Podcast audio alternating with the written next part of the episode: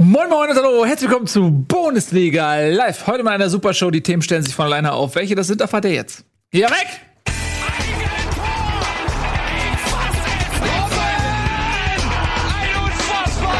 explodiert die Bude hier. Kritisiert mir denn nicht so viel. Das ist ein guter Mann. Hallo Leute, na, wie geht's? Wie war euer Wochenende? Habt ihr viel Fußball konsumiert? Ich hoffe doch, dann könnt ihr nämlich jetzt hier schön mitreden.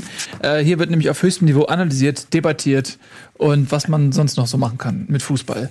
Emotionalisiert. Hab ich, was habe ich vergessen? Nichts. Taktisilisiert. Taktisilisiert. Das ist das, was er macht. Sensibilisiert. Ja. Taktik sensibilisiert. Ja, äh, ihr wisst es selbst, ne? wir müssen gar nicht hier groß um heißen Brei reden. Ähm, Sensation am Wochenende, wir haben lange drüber gesprochen, dann ist es tatsächlich passiert, das Berliner Derby und Union gewinnt 1 zu 0. Ja. Wahnsinn. Ja? Mich hat es sehr emotionalisiert. Ja, wirklich. Da stand ich vorm Fernseher und dachte, wow. Stand es sogar? Ich stand vorm Fernseher. Ich konnte die ganze Zeit konnte ich nicht sitzen und ähm, Zyste. Und äh, pst. Ich kann nichts dafür, die Salbe kommt einfach nicht an. Ja, aber wie geht's Angelika? Also, heißt die noch Angelika, die, oder? Die Leiste? Ist das egal. Wir, wir schweifen ab. Ähm, zurück zum Derby. Aber schon hoch emotional, oder? Ja, Also wie viel, wie viele Jahre? 100 Jahre. 100 Was? Jahre, Ach so. 70 Jahre, kein Derby-Sieg für Union Berlin? Gab ja auch nicht Vor allem gab's auch kaum Derbys, ehrlich gesagt. Ja, das gab es ja in der, in der Regionalliga Berlin. Berlin. Ost, 1932. Ja. Nee, keine Ahnung. Aber ähm, wirklich, also deswegen, ich war wirklich ziemlich aufgewühlt das ganze Wochenende deswegen. Vor allem, weil seit Wochen wurde über nichts anderes geredet. Im Berliner Tagesanzeiger. Bei Berliner Tagesanzeiger. Nee, ich finde das toll. Ähm, ich finde eine schöne Geschichte. Äh, vor allen Dingen auch so diese beiden, das ist ja fast ein bisschen wie in Hamburg. Ähm, da, da, dieser eine Club, der so ein bisschen Underdog ist, hochemotionale Fans hat und ein bisschen gegen das Establishment und dann der FC St. Pauli.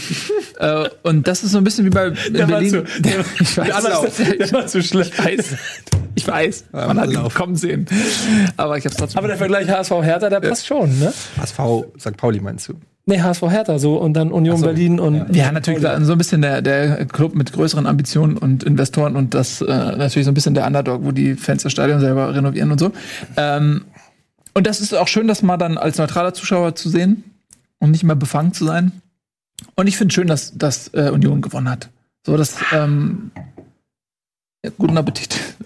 Das war einfach, das Stadion war proppe, proppevoll, äh, alles in Rot und so. Und auch die Hertha-Fans haben auch Alarm gemacht. Und das auch mal von außen zu sehen, das ist ja wirklich auch ein bisschen wie beim Derby am Millantor gewesen, dann mit den ganzen ähm, Bengalos und so weiter, was ein bisschen grenzwertig war, weil die sind dann da richtig ähm, durchs Stadion geschossen worden. Ja, Nico, bitte. Äh, möchte ich eine Glaubensfrage mit euch äh, lo- lostreten. Wir haben ja bei einem Hamburger Derby letztes Mhm. Jahr dieses Ding gehabt, wo da mehr Bengalos abgefackelt wurden, als Zuschauer im Stadion waren. Jetzt ja wieder. So, wie steht ihr zu dieser ganzen Sache? Das, das, Problem ist, das Problem ist ja, dass, dass du eigentlich, das ist ja der Unterschied, du musst da unterscheiden. Was halt jetzt am Wochenende passiert ist, ist, dass sie Pyro hatten, aber dass die Pyrotechnik auch in Form von Raketen auf den Platz gefeuert wurde äh, und äh, auf die Ordner gefeuert wurde. Und zwar ähm, Das war damals größtenteils- auch so. größtenteils von Hertha-Fans, aber ähm, nicht nur von Hertha-Fans, auch Union-Fans haben dann irgendwann angefangen, auch mit der Pyro um sich zu werfen. Und da wird es dann schwierig, ne? Also das, das würde ich dann mal unterscheiden zwischen normaler Pyro und Block. Die Ja, einfach, wo du den Block in der Hand hast, das ist nochmal ein anderer Fall, finde ich, als Ich hier finde, ich finde die Pyro Pyros, die gezündet werden, auf die Trainer geschossen werden. Pyro ganz geil. Sag, ich sag's ganz ehrlich, ich finde Pyro sieht geil aus. Ich finde aber, äh, natürlich sollte da niemand, äh, also ich finde, man darf es nicht überdramatisieren, ganz klar, äh, irgendwie Raketen auf Leute schießen oder in Blöcke reinschießen, finde ich ein absolutes No-Go, da brauchen wir gar nicht drüber reden. Ansonsten Pyro, wenn sie äh, am Zaun stattfindet, ähm, finde ich das eigentlich, sieht das geil aus. Und ich würde mir wünschen, dass es einen Weg gibt, dass man das in irgendwie einigermaßen legale Bahn lenkt, so dass man das irgendwie. Es ist ja jetzt eh schon wie der Kampf. Es ist so ein bisschen, ja, es ist ein bisschen wie der Kampf gegen die Drogen. Du kannst ihn nicht gewinnen, aber du musst ihn trotzdem führen. So ist es so ein bisschen mit Bengalo, weil es passiert eh, es lässt sich nicht verhindern, es passiert in jedem Stadion auf der ganzen Welt. Jeder eine. Ja, aber also, ich habe Hoffenheim noch nie eine gesehen. Doch, Leipzig. Hoffenheim hat auch. Ja? Hoffenheim hat auch, ja. Echt? VfB Wolfsburg hat auch. Also da war, bei Hoffenheim weiß man genau, wer es ist. genau. Das ist genau Ja. ein. aber aber das Thomas, ist der- Thomas ist nicht hier Ja, dabei. Thomas Bengalo. Der kann aber nicht immer. Der, HR-Abteilung von SAP. ja, aber ich finde halt irgendwie, ich finde das, ich sag's ganz ehrlich, und ich, ich will nicht, dass jemand verletzt wird oder so, aber wie oft in der Geschichte von Bengalos ist wirklich mal was passiert? Und es ist, es, es wird sehr viel darüber geschrieben, wie schlimm und wie gefährlich es ist. Und dann gehen wir an Silvester auf die Straßen und ballern, was das Zeug hält, ohne Wenn und Aber. Und im Und Stadion. genau das ist es. Ja, komm on. Nein, nein, nein, ich bin da voll dabei. Ich- genau das ist es. Mich, mich regt das so wahnsinnig auf, dass wir alle immer so, also dass alle immer so kein Problem damit haben, an Silvester alles wegzuballern, was nicht mal drei auf dem Baum ist. Aber wenn, wo es die Fußballkultur eindeutig daraus auch entstanden ist und dadurch gelebt wird, dass halt Fankurven sich durch genau sowas inszenieren in einem Kampf gegen die andere Fangruppierung, so dass das dann verteufelt wird. Ich habe mir am Wochenende wieder diesen unseligen Talk-Kram da auf Sport 1 angeguckt, wo dann, wo sie, wo sie sich alle da gegenseitig in die Hände schütteln und sagen, wie schlimm das alles ist. Ich finde genau das, das ist der, das sind die Bilder, die mich schon in jungen Jahren fasziniert haben. Das ist der Grund, warum ich unbedingt mal nach Belgrad zum Belgrader Derby möchte, weil ich ja mal zugucken möchte, wie Roter Stern und Partisan das Stadion abfackeln. Ich finde das geil, wenn Hajduk Split 100, 100. Geburtstag feiert und von oben, also 100 Jahre Hajduk Split und dann die Stadt von Split von oben gefilmt wird und du siehst 5000 Bengalos in der Stadt gezündet, weil die komplette Stadt brennt. So, das, ich liebe das. Tolles, tolles Bild, ja. ähm, ja, Ja, ich- wirklich. Ich bin so ein bisschen, äh, ich bin äh, tatsächlich hin und her. Äh, ich bin sehr zwiegespalten. Auf der einen Seite sehe ich das exakt so wie ihr. Also das äh, ist Fußballkultur, es sieht geil aus, es ist irgendwie diese, diese, die Fans feiern das ab, ist ein bisschen martialisch und so weiter. Auf der anderen Seite ist es ja auch nicht so, dass das immer gesittet vonstatten geht. Die, die Dinger brennen nun mal irgendwie auch heiß und wenn sie dann äh, teilweise in andere Blöcke geschmissen werden oder äh, so wie jetzt beim Unionsspiel da so gegen die Trainerbank irgendwie äh, so artilleriemäßig äh, die Haubitze gezündet wird, so wenn das jemand ins Gesicht kriegt, ähm, wage ich mal zu behaupten, der hat nicht viel Spaß. Aber das hat ja auch mit Bengalo nichts zu tun. Nee, das ist naja, wirklich- aber- also ein Feuerwerk ich meine, irgendwo aber das mein, also ich bin noch nicht fertig. Was ich meine ist, dass wenn du sowas machst, dann dann muss das halt eine, eine gewisse Form von kontrolliertem Ablauf sein. Und es gibt ja auch diese kaltbrennenden Bengalos und so weiter. Gibt es ja auch Versuche, dass die Dinge irgendwie so stadionkonform hinzubiegen, dass es trotzdem effektvoll aussieht, aber eben nicht so gefährlich ist. Ähm, und äh, ja, klar, ich glaube, wenn man irgendwie einen Weg findet, dass die Fankurven sich abfeiern können, ohne dass das jedes Mal ähm, so, ein, so ein Gefühl von, von Anarcho-Straßenschlacht haben muss, dann, Genau dann das. wäre, glaube ich, allen geholfen, ja. Das Problem, das ich befürchte, ist, dass wenn du es legalisierst, dass sich dann eigentlich nichts ändert. Der, dass der Reiz nicht mehr da ist. Ja, der Reiz nicht mehr da ist, aber es gibt natürlich Fangruppierungen, die diesen Pyro, das sehe ich auch ein, die das als Effekt haben wollen, wo es dann auch ungefährlich ist, wenn man es in der Hand hält und dann damit niemand gefährdet um sich herum. Aber du hast halt diesen Teil an erlebnisorientierten Fans, wie man das ja so schön umschreibt, die, In dein, in, wie man das in deinen Kreisen da sagt. ja, die, die Hooligans, die du jetzt halt wieder beim Berlin-Spiel gesehen hast, Ja. die ähm, für die ist es, glaube ich, relativ wurscht, ob das nun legal oder illegal ist. Und wenn du es illegal hast, hast du zumindest noch so einen, so einen gewissen ähm, Puffer, dass du halt Durchsuchung machen kannst, zumindest es eingrenzen kannst in gewissen. Wie gewissen denn? Teilen. Passiert doch nicht. Passiert ja nicht, weiß ich nicht, es wird ja auch immer trotzdem wieder was beschlagen, immer wieder hier was beschlagen, da was beschlagen. Ja, aber es Bin ist ich ja- auch zwiegespalten in der Sache, weil das, was am Wochenende ist, das, ist, das geht nicht halt. Das ist Ja, aber um das auch mal ganz klar zu machen, klar, wenn das Ding irgendwo weggeballert wird und so, nein, dann geht's zu weit. Aber wenn du, es geht mir um das Feiern der Gruppe an sich, wenn die, wenn die Kurve sich an sich inszeniert, so wie es machen, lange vorbereitet. Ich habe mal so, ähm, ich war mal bei, beim Spiel von Lecher Deinsk in, in, in Danzig gegen, gegen irgendein wahlloses Ligaspiel, wo im Stadion nichts los war.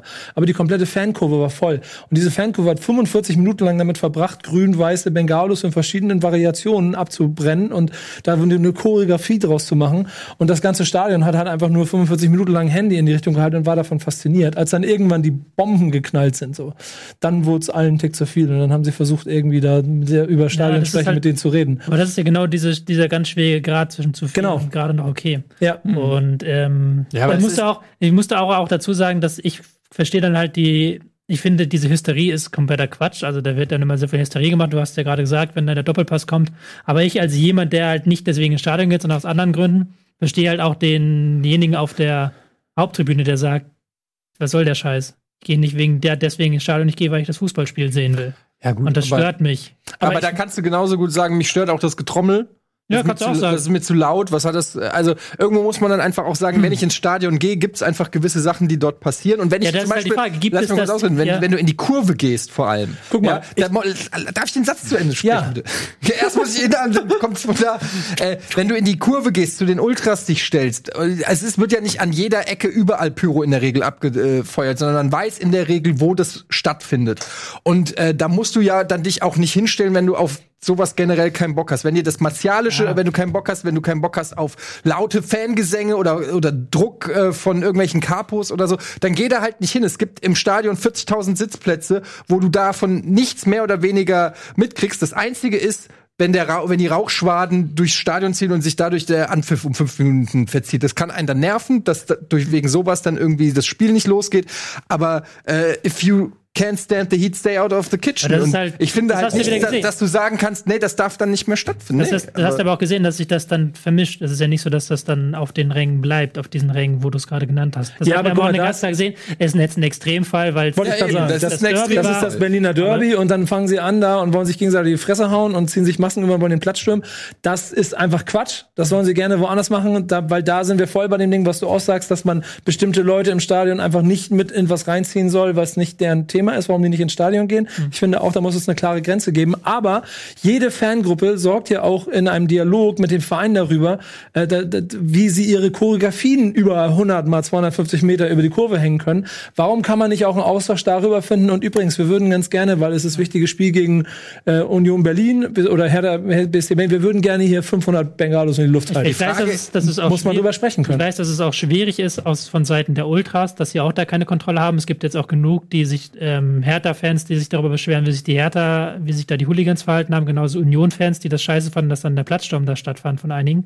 Aber das zeigt halt auch wiederum, dass, dass die Gruppen selber auch nicht immer 100% Kontrolle haben, was in ihren Fanblöcken passiert. Ich glaube, dass das auch ganz unterschiedliche. Ist äh, Ganz unterschiedlich, klar, aber deswegen ist, ist dann nochmal die. Frage, ob du, ob, ähm, du, weswegen ich mich damit schwer tue, um damit zu erklären, damit ihr es versteht, weswegen ich damit schwer tue, mir die, diesen Gruppen dann diese Macht über die Pyrotechnik geben. Ja, also diesen das Problem ist, was ich halt sehe, weiß, ist, das ist jetzt wieder ganz viel verallgemeinert, aber das musst du halt leider bei den. Ich glaube halt, das Problem ist auch, dass die Leute natürlich auch provozieren wollen. Also es ist auch äh, generell gehört es ja auch ein bisschen mit dazu, immer sozusagen Kante zu zeigen und, und auch zu provozieren, ob das mit Transparenten ist oder auch immer die Regeln äh, so ein bisschen auszu oder die Grenzen immer auszuchecken. Das gehört ein bisschen mit dazu. Das heißt, wenn es äh, legal wäre, würden sie es wahrscheinlich, äh, wenn du, weiß ich nicht, weil es im Chat auch viele geschrieben haben, wenn es irgendwo feste Orte gibt, wo Pyro gezündet würde, dann würde 100 Prozent auch an anderen Orten Pyro gezündet werden. Das ist, ne? Aber ich glaube, also das nee, ist halt das Problem, glaub- dass glaube ich, glaub- mit Regeln Nee, ich glaube, also da, da würde ich die, die Stärke dieser Fangruppierung auch innerhalb ihrer Kurve nicht unterschätzen,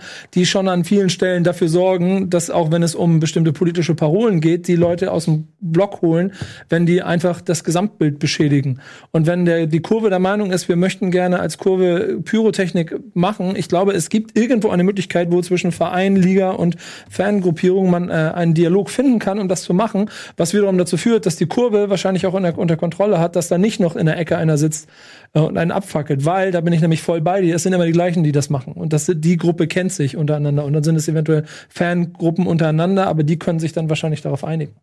Ich meine, über Schalke stehen auch jedes Spiel 30 Leute im Innenraum und schwenken irgendwelche riesengroßen 5-Meter-Flaggen.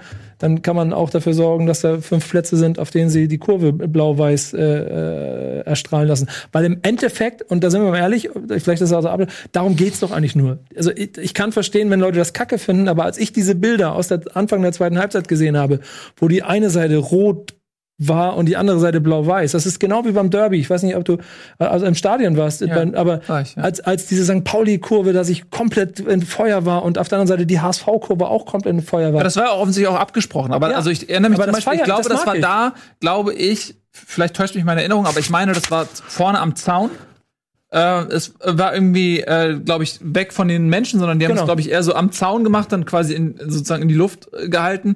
Ähm, und da, da gibt's ja irgendwann auch eine, eine Grenze. Wie, wie gehst du damit um? Ich glaube, wir können uns alle darauf einigen, dass ein Bengalo äh, gefährlich sein kann, wenn du ihn in der Menschenmenge zündest. So, und das ist ja, glaube ich, wie mit allen Dingen, die gefährlich sein können. Äh, Waffen, was auch immer. Missbrauch so. halt. Naja, ist ja so. Und dann, und dann geht's halt darum, wie benutzt du das? Und wenn du dann, wenn das verantwortungsvoll passiert und man irgendeinen Rahmen schafft, äh, zusammen mit den Vereinen und mit der, der Liga, dass ähm, man diese Dinge so abzündet, dass man niemanden gefährdet, dann sind wahrscheinlich alle der Meinung, ey, das ist für die Atmosphäre sensationell und so weiter. Aber es ist ja nicht die Realität. Die Realität ist ja die, dass immer wenn diese Dinge gezündet werden, dann gibt's Leute, die benutzen das als Waffe und schmeißen das in andere Blöcke rein oder äh, benutzen das unverantwortlich oder schießen damit auf die Trainerbänke oder was auch immer. So und dann hat, ähm, dann hast du eine Situation, wo das pures Glück ist, ob jemand Unschuldiges da verletzt wird oder nicht. So Ich glaube. und ja. und und ja, so solange es da nicht irgendwie ein, eine klare Absprache gibt zwischen den Leuten, die es benutzen, ähm, man, wird das nicht funktionieren. man darf sich halt nicht die Illusion machen, dass wenn man es jetzt legalisiert oder in gewissermaßen ähm, Räume dafür schafft, dass es legal abgebrannt werden darf, dann würde trotzdem noch eine illegale Ab Abbrennung stattfinden. Und solche Szenen wie jetzt beim Berlin-Spiel wären trotzdem nicht weg. Weil da, da stecken ja andere Hintergründe hinter als Es war aber, wie wollen ein gesagt, schönes Bild machen. es war ja auch wirklich ein Extrem, das muss man sagen. Das Spiel war kurz vorm Abbruch. Ähm, und, und das ist, das ist nicht in Ordnung. Äh, und da, da brauchen wir ja gar nicht drüber reden, aber das, aber das ist wirklich auch eher die Ausnahme. Was ich, Gib mal, ich, ich möchte kurz noch einen Google-Tipp geben. Sucht mal bitte alle irgendwo im Internet äh, PAOK Saloniki gegen Olympiakos Piraeus Pokalfinale oder Ja, gut, Halbfinale die Griechen. von 2014 im, im April äh, und guckt euch mal die Pyrotechnik an und dann ähm, um so leicht zum Spiel zurückzuleiten, Ach. was ich da Fußball. Kiel, Kielwitz. Kielwitz. Was ich da hochinteressant finde bei dieser Feindschaft, in Anführungszeichen, zwischen Union und Hertha, dass, dass wir gerade live dabei sind, zu sehen, wie die überhaupt erst entsteht. Weil wenn du jetzt zum Beispiel äh, denkst an Schalke gegen Dortmund oder auch äh, Eintracht Frankfurt gegen Offenbach ist es ja, glaube ich, wo du wahrscheinlich, die ist älter wahrscheinlich, als du geboren bist. Du bist wahrscheinlich quasi in Ja, gut, die kommt ja nicht so oft zustande. Ja, klar, aber die, da gibt es ja also im Fußball Feindschaften, die einfach sind immer schon da gewesen. Da gibt's aber auch die Städtefeindschaft. Also Genau. das ist ja unabhängig vom Fußball. Ja, gut, klar. Ähm, hast du bei anderen Teams auch. Hm. Aber Union gegen, gegen Hertha war vor zehn Jahren allen Menschen egal, weil die nie aufeinander getroffen sind in ihrer langen Geschichte und einfach zwei Vereine sind, die nichts miteinander zu tun hatten. Und das, das hat sich jetzt in den letzten Jahren so hochgesteigert halt. Dieses Ost gegen West, dieses Reich gegen Arm, dieses Kult gegen.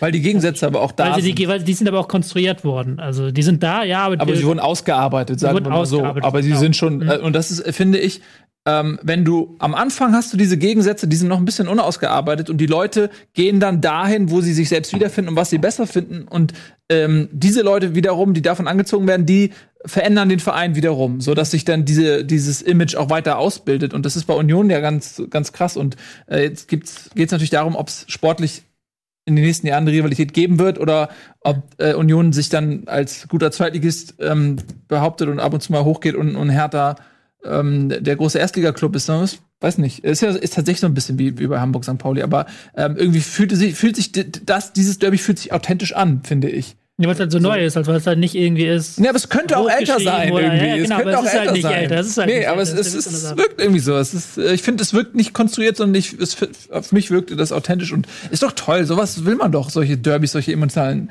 äh, Aufeinandertreffen. Ich fand das, ich fand es richtig gut. In dem, ja, wollen wir noch ein bisschen sportlich äh, was dazu sagen, wie Union das geschafft hat zu gewinnen? Es war nicht unverdient. Es war auf jeden Fall auf, dem, auf, auf den Rängen emotionaler als auf dem Platz, hatte ich das Gefühl.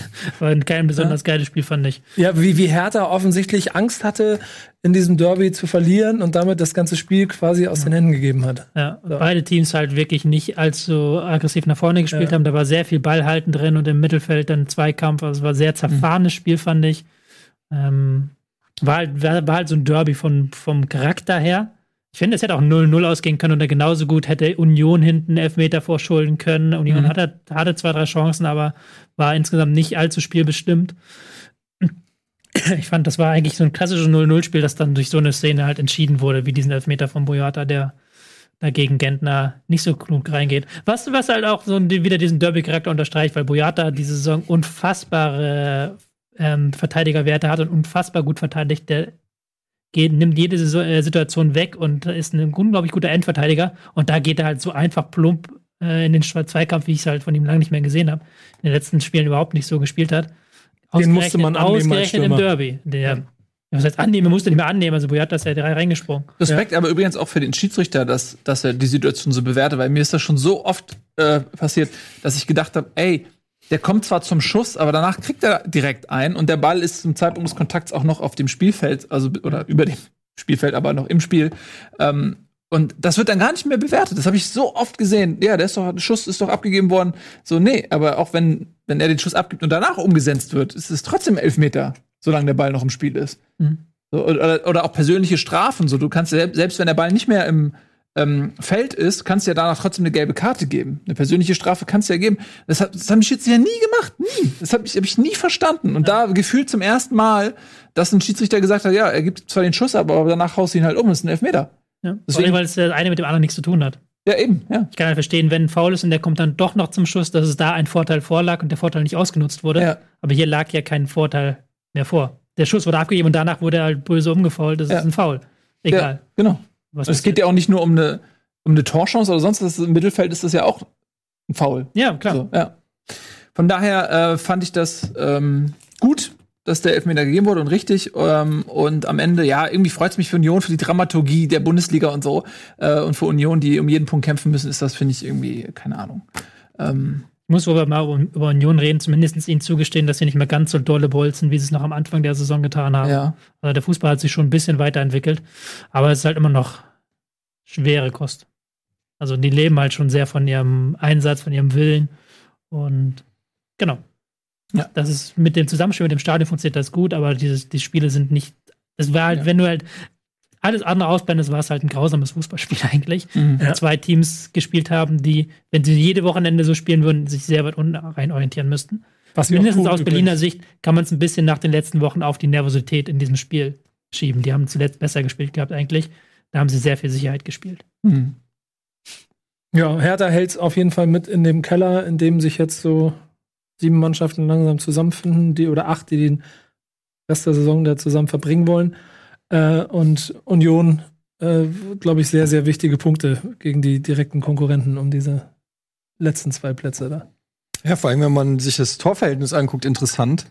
Das ist gar nicht so schlecht für Union. Also verglichen mit denen, die alle da schon im, Mhm. im wirklich negativen zweistelligen Bereich sind, Mhm. ähm, nicht, nicht uninteressant. 15 Gegentore ist halt das Stichwort. Die sind defensiv unfassbar schwer zu knacken. Hast du ja Ja. auch morgen wieder gesehen, wie Mhm. gut sie stehen, wie sie dann auch mal eins für eins dann rauspressen können. Aber wenn sie sich zurückziehen, ähm, jetzt am Morgen mit Fünferkette, normalerweise Viererkette, das ist, die sind unfassbar sauber am Verteidigen. Das ist nicht leicht anzuschauen, aber es ist auch nicht leicht zu bespielen. Und das merkst du, dass sich da auch in der, selbst in der Bundesliga tun sich da Das die war großen Teams schwer. so. Das war letztes Jahr Das auch war, haben, Berlin hat, ähm, ich weiß nicht, ob es ein Rekord war, aber die haben unglaublich viele Unentschieden gehabt letztes Jahr in der zweiten Liga. Die Berlin. waren auch lange unbesiegt, Union. Und ähm, das kommt ja auch nicht von ungefähr, sondern die haben auch in der zweiten Liga erstmal gesagt, okay, wir wollen hinten nichts zulassen. Und wenn man sich dann zum Beispiel direkt mit Aufstiegskollegen so wie Paderborn und sowas alles anguckt, dann merkt man schon, dass der Fußball, den Union da spielt, offensichtlich zielführender zum Klassenhalt ist als der Hurra-Fußball von Paderborn. Der, Ja. Da kommen wir auch noch zu. Ja genau. Ja, ähm, lass uns erstmal ein anderes Thema abfrühstücken. ja, ich habe eine gute Idee. Wir machen jetzt äh, mal eine klitzekleine äh, Unterbrechung, allerdings nur einen einzigen Spot. Und danach, ihr Lieben, geht sie richtig heiß zur Sache. Das war jetzt nur der kleine milde Aufgalopp. Gleich wird's richtig emotional nach einem Spot.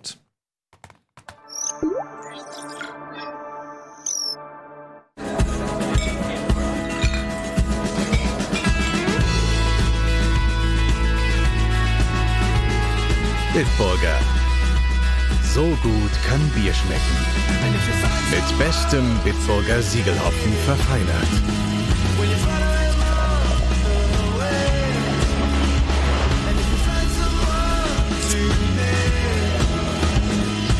Und deshalb bitte ein Bit.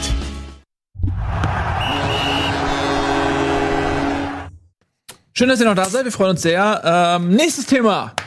Eintracht Frankfurt besiegt Bayern München und besiegelt das Schicksal des Trainers Nico Kovac. Ähm, das wird uns jetzt erstmal ein paar Minütchen beschäftigen. Das können wir ja mal sezieren, unterteilen. Das eine ist das sportliche Event, äh, der Sieg der Eintracht. Da will ich dir natürlich den nötigen Raum geben, ähm, dich darüber zu freuen. Dann äh, können wir das dann noch mal ein bisschen taktisch auseinanderpflücken und dann äh, geht's natürlich ähm, so ein bisschen um Nico Kovac. Ne? Wir haben ja wirklich mit viel Anlauf immer wieder auch so drüber gesprochen. Äh, und jetzt ist es passiert. Jetzt ist er also nicht mehr Trainer der Bayern. Und wie es dann weitergeht und, ähm, und so weiter, das besprechen wir dann danach. Aber willst du mal anfangen, äh, wie du das Spiel so sportlich erlebt hast? Gerne. Also ich möchte vielleicht ganz kurz anfangen mit einem Traum, den ich heute hatte. Oh, das Weil das ist sehr wirklich- pathetisch. Nein, es ist wirklich die Wahrheit. Ich habe äh, heute äh, noch Mittagsschlaf gemacht, ich habe die Kinder zur Schule gebracht, danach habe ich mich noch mal ins Bett gelegt, noch mal ein bisschen Schlaf nachgeholt. direkt. Ähm, ja, den einen. Gehören die an. Und, und ähm, dann habe ich geträumt. Und das war wirklich so. Und es war sehr, ihr kennt das, wenn man, wenn die Träume so realistisch sind, ne? wenn du wirklich das Gefühl hast, das ist echt. Und ich hatte geträumt, und das ist ganz komisch, ich war bei einem Auswärtsspiel Bayern gegen Eintracht in München und ich bin nicht mehr reingekommen ins Spiel. Und das Spiel ging 0-0 aus. Und aus irgendeinem Grund kam dann meine Frau und hat gemeint, was machst du denn hier? Und dann habe ich gesagt, ich wollte das Spiel gucken. Ist alles wahr. Und dann habe ich gesagt, wie ging's denn aus? Und dann hat sie gemeint 0-0. Und dann habe ich gesagt, echt? Und scheiße, jetzt sind wegen 0-0 müssen wir jetzt acht Stunden zurück nach Hamburg brettern. Und war richtig schlecht gelaunt. Ich hatte richtig schlechte Laune, weil das Spiel so schlecht war und ich in München war und acht Stunden Autobahn vor mir hatte. Dann klingelte der Wecker. Und die Moral von der Geschichte ist, will ich nur ganz kurz sagen, ist, Träume müssen nicht in Erfüllung gehen, Leute. Manchmal, manchmal ist die Realität besser als jeder Traum. Das wollte ich nur kurz vorwegschieben. Die Okay, das war der sportliche Teil. Jetzt kommen wir. Die Geschichte ist so scheiße. Ich hab Junge, Junge, die Junge, Pointe. Junge. Da, da kommt irgendeine Pointe. Du bist aufgewacht und hast dich hast gemerkt, scheiße. Wir haben ja 5-1 gewonnen oder sowas. Genau. Das ist ja, äh, das ist, die das ist ja Pointe. die Pointe, ist ja in dem Fall äh, die Wahrheit. ähm, es war ein sehr schönes Spiel, finde ich. Es war sehr emotional bei mir zu Hause. Ähm, ich fand, äh, ich habe mich erst, ich, erst habe ich mich beschwert, habe gesagt, was, das ist doch ein Elfmeter. Dann habe ich so überlegt, Moment, wie jetzt kriegt ich krieg der rot? Ich habe mich ja sogar in der WhatsApp-Gruppe noch beschwert. Und dann und dann habe ich noch gedacht, so, hm, ein 1-1 würden die wahrscheinlich schaffen, aber wenn die 80 Minuten lang in Unterzahl spielen, ist vielleicht gar nicht so schlecht. Hatte zu dem Zeitpunkt aber natürlich noch richtig Angst, weil auch die Bayern in, mit zehn Mann, diese individuelle Klasse, die sie haben, ähm, ich habe mich nie so bis äh, irgendwie Mitte der zweiten Halbzeit, äh, ehrlich gesagt, erst beim 4-1 habe ich mich einigermaßen sicher gefühlt. Bis davor habe ich immer noch gezittert. Man hat es dann auch an dem Tor von Lewandowski gesehen, diese individuelle Klasse. Selbst wenn offensichtlich war, dass es da nicht stimmt und irgendwie untereinander und die Mannschaft und was weiß ich, was da alles im Argen liegt. Man hatte immer das Gefühl, durch so eine Einzelaktion von irgendeinem kann immer irgendwie was passieren. Und man kennt es, dieses klassische 2-0-Ergebnis oder du führst mit zwei Toren, dann schießen die den Anschlusstreffer und dann fliegen am Ende die letzten 10, 15, 20 Minuten, was weiß ich, fliegen dann die Bälle in den Strafraum und es passiert in der allerletzten Minute ein Unentschieden. Wie scheiße wäre das? Gegen zehn Mann, ey. Ja. Das kann man sich eigentlich Das wäre ja unfassbar das passiert kacke. Ja da wäre ich so bedient gewesen, wenn das passiert wäre. Deshalb war Ist ich aber nicht. Nee, ist aber nicht und deshalb war ich dann sehr froh. Ich finde die Eintracht hat es trotz der Überzahl natürlich war das irgendwie der der der Kasus Knacktus war diese rote Karte von Boateng. Ich glaube aber und das lässt sich natürlich jetzt schwer beweisen und leicht sagen, äh, wir hätten an dem Tag auch gegen elf Bayern gewonnen. Und ähm, die Eintracht war phänomenal, phänomenal gut. Das hat einfach alles geklappt. Und ähm, sie waren einfach wirklich stark. Sie haben das Maximum rausgeholt gegen die ähm, wirklich auch schlechten Bayern, das muss man auch so sagen. Die waren einfach schlecht. Die haben unfassbar viele ähm, Passfehler drinne, Stockfehler, keine Ahnung, taktisch. Es war einfach, du hast wirklich gesehen, es ist fast eine tote Mannschaft. Ich weiß nicht, wie ihr es gesehen habt, so ohne die Eintrachtbrille, aber ähm, es, es waren an dem Tag wirklich zwei unterschiedliche Formen. Also Fitness, äh, nicht Fitness, aber ja, die Form der Mannschaft war komplett diametral entgegen. Du kannst ja halt, es ist immer schwer zu bewerten, so ein Spiel in, mit zehn Mann, aber du kannst ja zumindest bewerten, dass ähm, Frankfurt wäre so oder so mit 1 in Führung gegangen. Ich weiß nicht, wer wurde gefolgt, ich habe schon gar nicht mehr im Kopf. Paciencia. Paciencia, der war ja durch. Also es war ja eine rote Karte, das war eine Notbremse, der hätte wahrscheinlich ein Tor geschossen so oder so, weil die Bayern vorher nicht aufgepasst haben, einen Konter zugelassen haben. Ja. Und da hast du halt schon gemerkt, irgendwie da fehlt schon wieder was. Da ist schon wieder die, die Abstimmung ist nicht richtig, die Abstände stimmen nicht zwischen Mittelfeld Es war ja auch schon eine komische Aufstellung. Alaba in der Innenverteidigung aus irgendeinem Grund. Ja, weil sie keine mehr hatten. Ja, naja, doch, hatten sie ja schon. Also mit Pava und äh, Pavard Ja, und äh, Boateng eigentlich schon. Also es war schon irgendwie eine merkwürdige Aufstellung, auch von den Bayern, wo du das Gefühl hattest, also ist das jetzt der richtige Zeitpunkt, um sozusagen mal was ganz Neues auszuprobieren? Ähm, mit Davis auf, auf links, ähm, weiß ich nicht. Also es, für mich wirkte das schon alles ein bisschen, bisschen komisch. Also ich meine, die komplette Leistung der Mannschaft äh, an, an, an äh, zwischen Stürmer und Torwart war nun wirklich äh, auch ohne Leben, hatte ich ein bisschen das Gefühl. Gerade dieses 1-0 hat mir das, wie, Ball, wie die Bälle erarbeitet wurden, wie auch Coutinho leichtfertig den Ball da im, im 16er verliert, woraus der Konter entsteht. Und diese Situation gab es an vielen Ecken, dass ich nie das Gefühl hatte, dass Bayern München diesen Kampf annehmen will der offenkundig ist, wenn du Frankfurt in der Situation, in der du bist, als Gegner auswärts hast und weißt, welchen Fußball die spielen. Äh, ich weiß nicht, ob das dieses berühmte gegen den Trainer spielen Gefühl schon war, ob da einfach nicht genug Druck drauf war. Aber wenn du nur siehst, dass der Einzige, der vorne ein Tor schießen will, ist Lewandowski ist und der Einzige, der hinten. persönlichen Gründen. Ja, genau. Aus, aus persönlichen Gründen ein Tor schießen will, meinst du? Ja, ist so. Ja, ja, genau. Einfach den Rekord weiter. Ja, ja, aus seinem Persön der macht sein eigenes äh, Ding daraus. Das ist wahrscheinlich auch jetzt Zehntes Spiel, zehntes Tor. Ja, das macht, das zieht er jetzt wahrscheinlich 34 Spieltage so durch. So, und Manuel Neuer hält regelmäßig den Arm, ist das, der rechte Arm, der Reklamierarm? Ich das, Reklamierarm, ja. Ja, aber genau. es ist, ja. Und das Ja, war's. Und ansonsten fehlt, äh, auf jeder Position hat irgendwie Kampfgeist gefehlt. Und ich bin da voll dabei, dass in so einem Spiel du mit äh, Kimmich und Thiago auf, auf Doppelsechs angefangen, aber die haben so ein bisschen die Leute gefehlt, die versucht haben, dieses, diesen Kampf anzunehmen. Ich glaube, dass ähm, man das in den letzten Wochen und Monaten ab absehen konnte. Das ist wie eine Serie. Wenn man lang genug Fußball konsumiert, dann hat man alles irgendwie schon mal gesehen. Und genauso wie, wie man bei einer Serie das Gefühl hat, okay, es gibt so gewisse Skripte, die immer sich wiederholen, gewisse Dramaturgien, die sich wiederholen. Man weiß ungefähr, wie, was jetzt passieren könnte. So hat man das Gefühl bei den Bayern in den letzten Wochen auch gehabt. Ähm, ich glaube, dass Kovac von Anfang an nicht die Wunschlösung war und das hat ihn schon geschwächt, auch in Augen der Stars. Ich glaube, dass er dann aus dieser Position heraus sich nie wirklich freischwimmen konnte, dass er die Spieler nie wirklich von sich überzeugen konnte. Äh, das fing ja auch schon in seinem ersten Jahr an mit, diesem, mit dieser Geschichte mit Müllers Frau und was da alles für, für Respektlosigkeiten auch ähm, öffentlich geworden sind. Das sind ja nur die Sachen, die rausgekommen sind. Ja.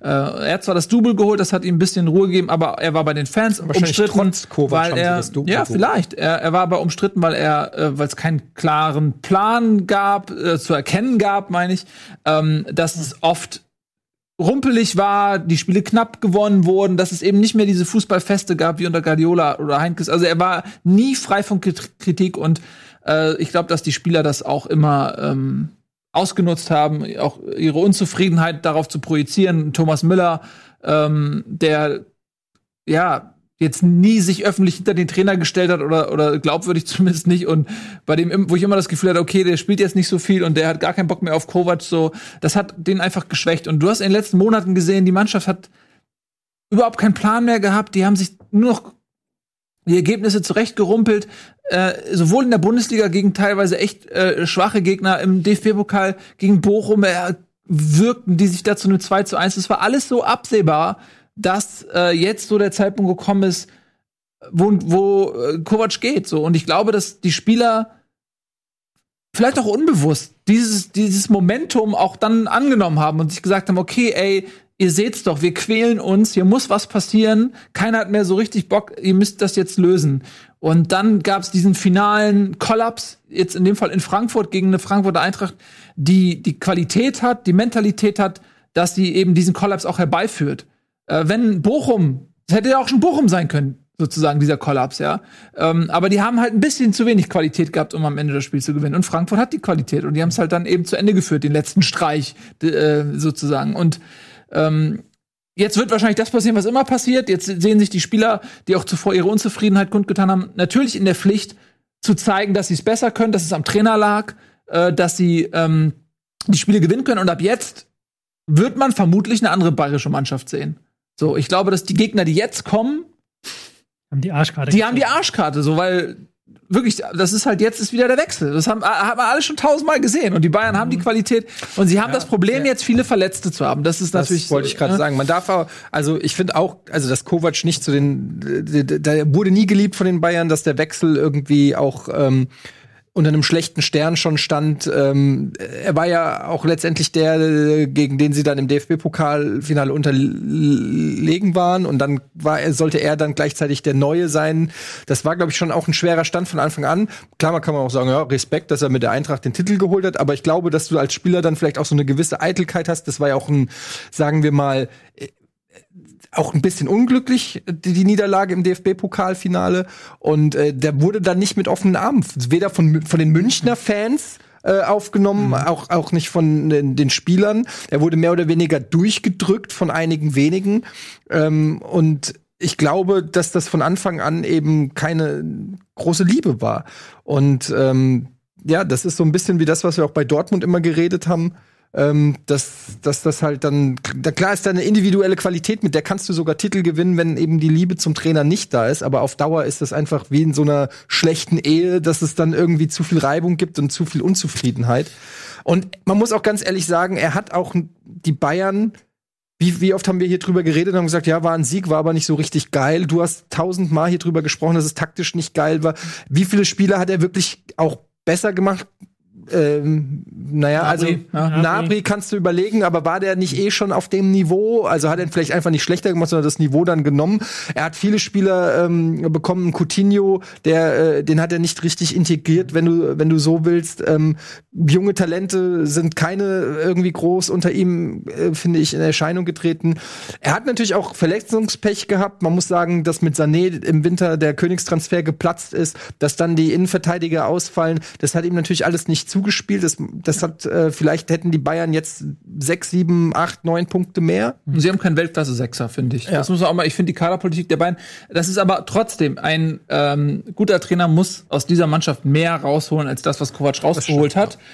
Ähm, und es ist halt eben auch die, die Perspektive und die Vielzahl der, der krunkeligen äh, Spiele und Ergebnisse der Und dann aber auch die Monate. Aussagen, die er gemacht hat. Ne? Ja. Also letzte Woche dann irgendwie vor dem Spiel gegen die Eintracht die Fans als die besten Fans der Liga äh, zu loben. ne? Das Ja. ist schon strange, wenn du das Müller, von einem das Müller-Ding. Ja. Da- Also du kannst ja sagen, es sind überragende Fans, dann würde jeder sagen, ja, es sind überragende Fans. Aber zu sagen, es sind die Besten, ist ja so eine absolute Aussage, die du als Trainer dann äh, führst, auch für andere Vereine in Zukunft. Ja, aber auch gerade für den Verein, den du gerade trainierst, da, da, der ist lang genug im Geschäft, um zu wissen, dass das halt nicht gut ankommt. Viel schlimmer finde ich, ähm, was er aber gesagt hat über die Spieler von Liverpool. Also, dass Was hat er gesagt? dass er gesagt hat, ähm, sie haben über Liverpools Fußball geredet und meinte er, du kannst mit einem äh, Hund- Auto, das maximal 100 km/h fährt, keine 200 km/h auf der Autobahn Ach fahren. so. Ja. So, Okay. das, da, da verlierst du die Spieler mit in der Kabine, weil die Spieler nämlich ähm, bei Bayern schon den nötigen Größenwahnsinn haben, um zu sagen, wir wollen schon besser sein als Liverpool, wir wollen um den Champions League-Titel mitspielen.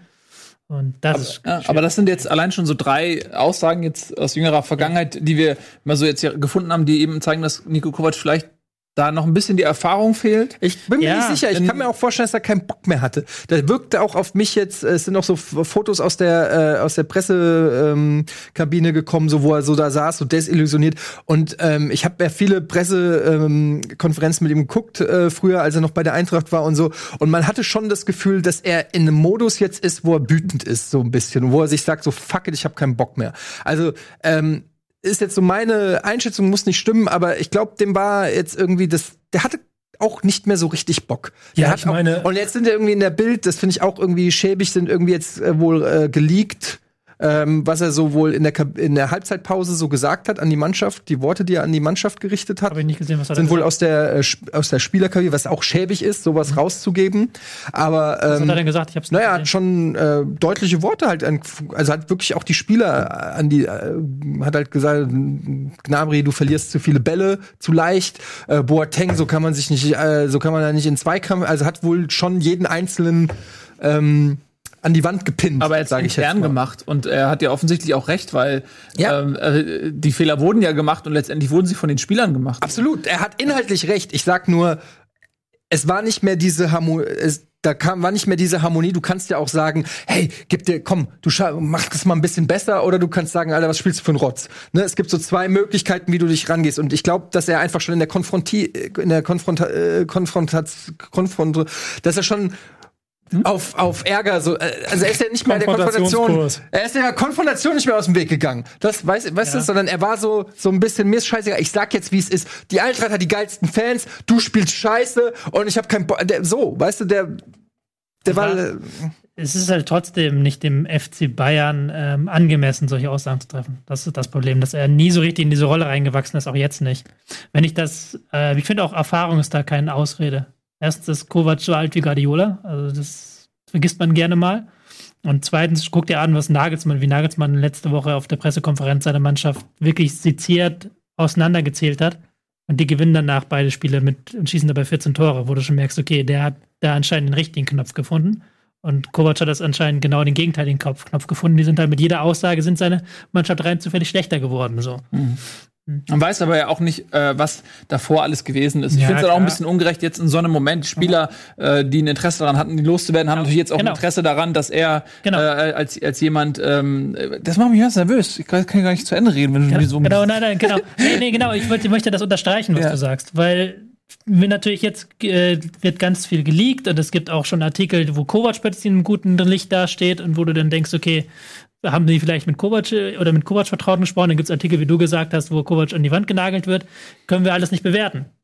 Vielleicht ja, stecken irgendwelche Interessen, vielleicht ist es nicht so. Wir können bewerten, wie der Fußball auf dem Platz aussah. Und das waren jetzt halt innerhalb einer Woche zwei absolute Offenbarungseide Ja. für, für den FC Bayern München. Ja. das Hast du, war halt, hast du Taktiktafel oder was? Nee, habe ich nicht. Ja, mein PC ist leider am Arsch. Ich, ich habe eine Taktiktafel, aber die ist auch am, am Arsch-PC. Ich bin jetzt hier mit dem schönen anderen PC. Ähm, Den Gesichtspizze. Mit dem Gesichtspizze. Okay. äh, mit dem Gesicht. Nee, was ich sagen wollte, ähm, du, du hast halt, diese Mannschaft hat nichts mehr von diesem ähm, Esprit gehabt, den sie noch zwei Jahre zuvor oder halt fünf Jahre zuvor hatte. Die ist halt langsam, aber sicher immer schlechter geworden. Aber- du hast es halt spätestens jetzt gemerkt gegen, gegen Bochum, wo dann überhaupt keine Raumaufteilung mehr drin war. Wo dann gefühlt jeder gemacht hat, was er möchte. Warum das so war, ob Kovac keine Vorgaben gegeben hat oder ob die Vorgaben nur nicht eingehalten wurden, wie es Kovac ja auch selber angedeutet hat. wie es auch Spieler schon gesagt Wie es haben. auch Also Spieler Neuer schon hat gesagt mal ganz klar gesagt, der Trainer gibt Vorgaben, aber die Spieler halten sich Das hat er jetzt auch in diesem geleakten Artikel wurde, hat wohl Kovac zu den Spielern gesagt, ich sag euch, was ihr machen sollt und ihr macht es einfach nicht. Ja, Ja. und Was dann, ja schon, das ist aber auch eine Genau, Offenbarungseid. genau aber das ist dann- eine Offenbarungseite, aber das ist halt die Aufgabe deines Trainers. Du bist halt der Verantwortliche am Ende, so Nee, blöd wie es das- klingt. Nein, finde ich nämlich Doch, nicht. natürlich, ich find Nein, schon. bei, bei Bayern München geht das in meinen Augen schon lange einen Schritt weiter. Ich habe diese, diese, äh, und da habe ich diese starke, das ist eine offensichtliche These von, dass der Fisch immer am Kopf stinkt, äh, dass das Problem nicht Kovac ist, der hätte im Prinzip machen können, was er will. Das ist, äh, er ist, er ist nicht deutscher Meister geworden, weil er letztes Jahr so guten Fußball gespielt hat, sondern er ist deutscher Meister geworden, weil Borussia Dortmund die Saison verschenkt hat. Sonst wäre er letzte Saison schon nicht deutscher Meister geworden und dann wäre er letztes Jahr im, im Sommer schon gegangen. Die haben aber eine starke Rückrunde gespielt. Ja, trotzdem, sagen, ja. trotzdem da bin ich mir ziemlich sicher, dass man sich da schon getrennt hätte, weil alles, was Verantwortliche rund um Rummenigge, Hoeneß äh, oder auch Salihamidzic, der ja noch am wenigsten, aber was die über den Trainer und das Umfeld gesagt haben und über seine Arbeit, haben einfach gezeigt, dass es keinen Rückhalt für den gibt. Wenn jetzt Uli Hoeneß sich hinsetzt und sagt, Martinez spielt eh demnächst wieder die Sechs, dann, äh, dann Das ist klar, das ist ein Problem. Aber das, ist- wie gesagt, das hatten wir, das Thema hatten wir ja schon mal. Glaubst du dir, dass ein Heinkes sich sowas hätte bieten Nein, lassen? genau, aber das ist der- hast du den, glaubst Ja, aber du, das ist ein doch das- Guardiola oder ein, Ja, aber genau, das ist doch- die hätten dann sofort reingekrätscht. Genau das ist doch das, worauf ich hinaus will. Dass dies, äh, die ganze Diskussion über Kovac und was er richtig oder falsch gemacht hat, vollkommen egal ist, weil der Typ wahrscheinlich schon irgendwann in der letzten Saison diese, der, der, Fehler in, in, entdeckt wurde und man dementsprechend versucht oder man nur diesen Super-GAU gebraucht hat, um ihn zu beenden. Weil Bayern München braucht bei den, jetzt muss ich mich nicht beleidigen, bei den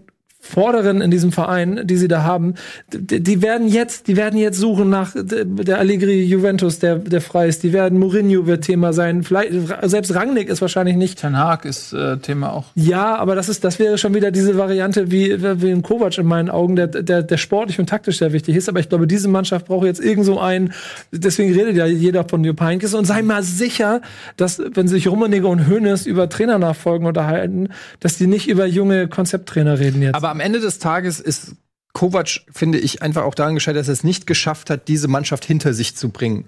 Und das ist, glaube ich, die große Kunst, die du als Trainer von Bayern und dem Star-Ensemble, wahrscheinlich in jeder großen Star-Mannschaft äh, irgendwie oder vielleicht auch in jeder Fußballmannschaft irgendwie schaffen musst, dass die Mannschaft dir blind folgt, dass du eine Mannschaft formst, die, wo jeder für jeden da ist und die Mannschaft dir als Trainer glaubt. Und das sind die zwei fundamentalen Dinge, die Kovac nicht geschafft hat. Er hat keine Mannschaft geformt und er hat die Mannschaft nicht hinter sich gebracht. Und daran ist er letztendlich auch gescheitert. Und das finde ich, ähm, muss man ihm ankreiden, ob die Mannschaft ihm es leicht oder schwer gemacht hat, sei mal dahingestellt. In Frankfurt hat er es geschafft, die Mannschaft ist ihm durchs Feuer gefolgt und deshalb hat er Erfolge gefeiert.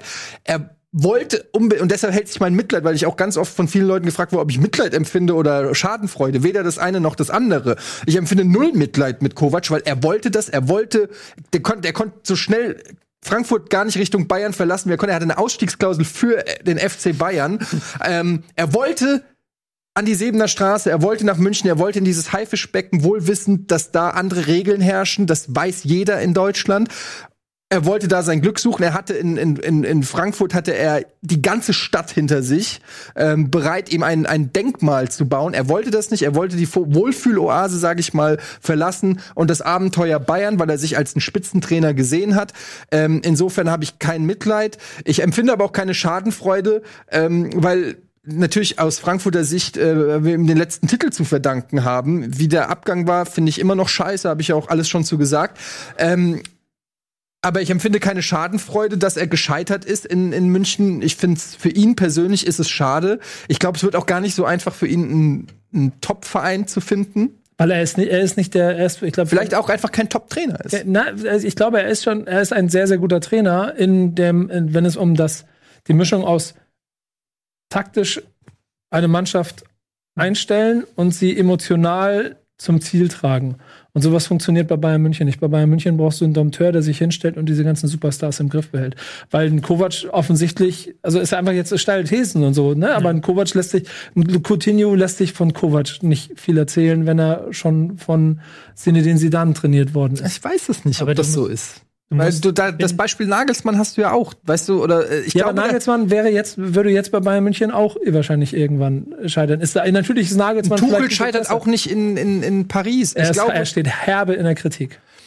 Ja gut, also ich glaube nach wie vor, äh, Sidan hat das Team zum Beispiel nicht hinter sich in Real, wie, wie man hört. Also ich glaube, dass du als Trainer eine Menge irgendwie schon auch, wenn du unbekannt bist, ich glaube, du kannst auch den Respekt von einem Coutinho und von einem äh, Pipapo kannst du gewinnen, wenn du wenn du es gut machst, glaube ich Du schon. musst, du musst halt gewinnen. Also du musst gewinnen und du musst Genau. ich glaube halt, dass, dass man da auch, vielleicht bin ich da selber naiv, aber ich glaube, die Spieler merken halt schon, wenn, wenn sie spüren, ja, das bringt mich weiter, ja, wir haben eine Chance zu gewinnen, ja, das macht mich besser, dieses Training und das, was wir am Spiel machen. Ich glaube, dass damit über diese Schiene kannst du schon machen. Bei Bayern vielleicht nicht ganz so sehr, wie du es vielleicht bei Hoffenheim oder bei Frankfurt machen kannst. Da sind die Spieler noch auf eine andere Art und Weise hungrig. Aber ich denke schon, dass das ein Pfeiler ist, dass das ein, Grundsatz, ein Grundpfeiler sein muss. Und ähm, nach allem, was, was von sehen konnte auf dem Platz von Bayern München, hatte ich nicht das Gefühl, dass Kovac ähm, diese Mannschaft stärker gemacht hat, als die Summe ihrer Teile ist. Und ich glaube, das haben Mhm. diese Spieler auch ganz deutlich gespürt und die Spieler von Bayern München lassen sich das nochmal ganz anders spüren. Ja, definitiv. Darfst du nicht, darfst du nicht vergessen, dass halt Nabri, Nabri und Süle, die haben mit Nagelsmann zusammengearbeitet, die haben halt mit Pep Guardiola zusammengearbeitet, die haben mit Klopp, hat Hummels und Coutinho haben jahr, jahrelang mit Klopp zusammengearbeitet. Da sind auch welche, die haben mit Tuchel zusammengearbeitet, die haben halt wirklich das Beste erlebt, was an, an Trainern sind. So, und dann reizt halt vielleicht, muss Kovac gar keine Pflaume sein oder gar, keine, gar, kein, gar kein Loser, aber es reicht halt, wenn er nicht nur 5% weniger gut ist und diese Spieler machen ihre Nasen nach oben und Ja, denken, du darfst sich, aber auch nicht vergessen, dass das ein Coutinho kommt ja schon in, ein, in eine kränkelnde Mannschaft rein. Der ist ja erst im, im Winter gekommen und wir haben ja schon erzählt, diese äh, Spannungen, die gab's ja schon seit letzter Saison. Und dann gibt es da ja Alpha-Tierchen in der Kabine, der Müller, ein Sprachrohr der Mannschaft, der mit dem Trainer nicht ist und so. Ähm, da kommt dann ein Coutinho und der wird dann auch gucken, wie sind die Schwingungen innerhalb der Mannschaft und so weiter. Ja, aber Jungs, guck mal, es gibt doch auch noch einen Punkt, der ganz interessant dabei ist, weil es war ja offensichtlich Hönes, der dafür gesorgt hat, dass Kovac äh, in, über, also der sich dann für durchgesetzt hat, dass er diese Position äh, bekommen hat, dass, dass das Vertrauen von Bayern München in die Hände von Niko Kovac gelegt wurde, äh, dass sich über die äh, und über die Zeit, also entweder ist das Vertrauen von von Hönes in Kovac weiter gesunken oder die, oder die, die, die Macht des Wortes von Hönes im Verein ist mittlerweile so schwach, Also so wie dass sie ich- nicht mehr den Trainer schützen so wie darf ich da kurz, Ja. äh, so wie ich es jetzt gelesen habe bei Honigstein, Raphael Honigstein, Journalist, der da immer bei Bayern sehr Ja. gut informiert ist, war es tatsächlich so, dass Hönes der letzte überbleibende Fürsprecher war und gesagt hat, wir wollen noch dem die Woche geben. Und- Und, dass Rummenigge und auch Salihamidzic sehr stark darauf gepocht haben, dass man es nicht tut und dass dann aber Kovac halt von sich aus kam und gesagt hat, ey Jungs, wenn ihr nicht 100% hinter mir Und steht, das- macht das keinen Sinn mehr. Und das, das ist auch äh, bis wäre auch Quatsch halt gewesen, sagen wir ehrlich, es wäre Quatsch gewesen, das jetzt noch weiter durchzuziehen. Im Prinzip äh, stand Kovac von Anfang an auf einem ganz, ganz schweren Posten und äh, er hat äh, trotz des Doubles war er nie äh, kritikfrei. Äh, es, denkt mal dran, dass es auch im letzten Jahr Mo Momente gab, wo eigentlich alle Buchmacher der Meinung waren, okay, der ähm, wird die Rückrunde nicht als Trainer bei Bayern sehen. Und ich glaube, dass dieser interne Machtkampf vielleicht auch eine große Rolle spielt. Hönes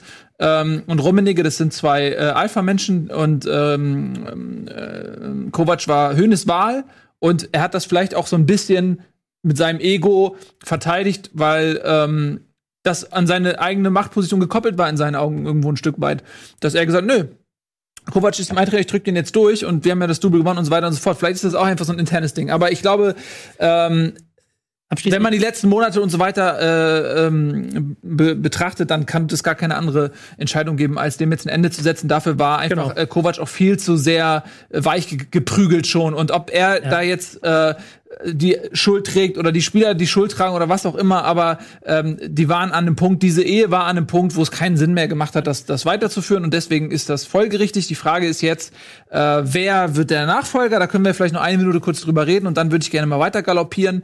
Äh, es gibt verschiedene ähm, Personalien, die so diskutiert werden. Äh, Ten Hag ist ähm, Trainer Amsterdams.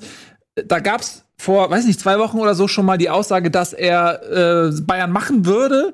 Äh, es gab auch das Signal aus dem Amsterdamer Vorstand, dass man ihn ziehen lassen würde. Also das ist ja eigentlich schon mal eine komische Situation, dass jemand, der bei Amsterdam, also auch einem großen Verein, die im Champions League äh, Halbfinale standen, äh, dass überhaupt der sich dazu äußert, dass er zu den Bayern gehen würde. Das ist ja schon mal strange, ja. Ähm, und das dann in so einer Situation, vielleicht ist da tatsächlich schon mehr im Vorfeld besprochen worden, als man jetzt so weiß.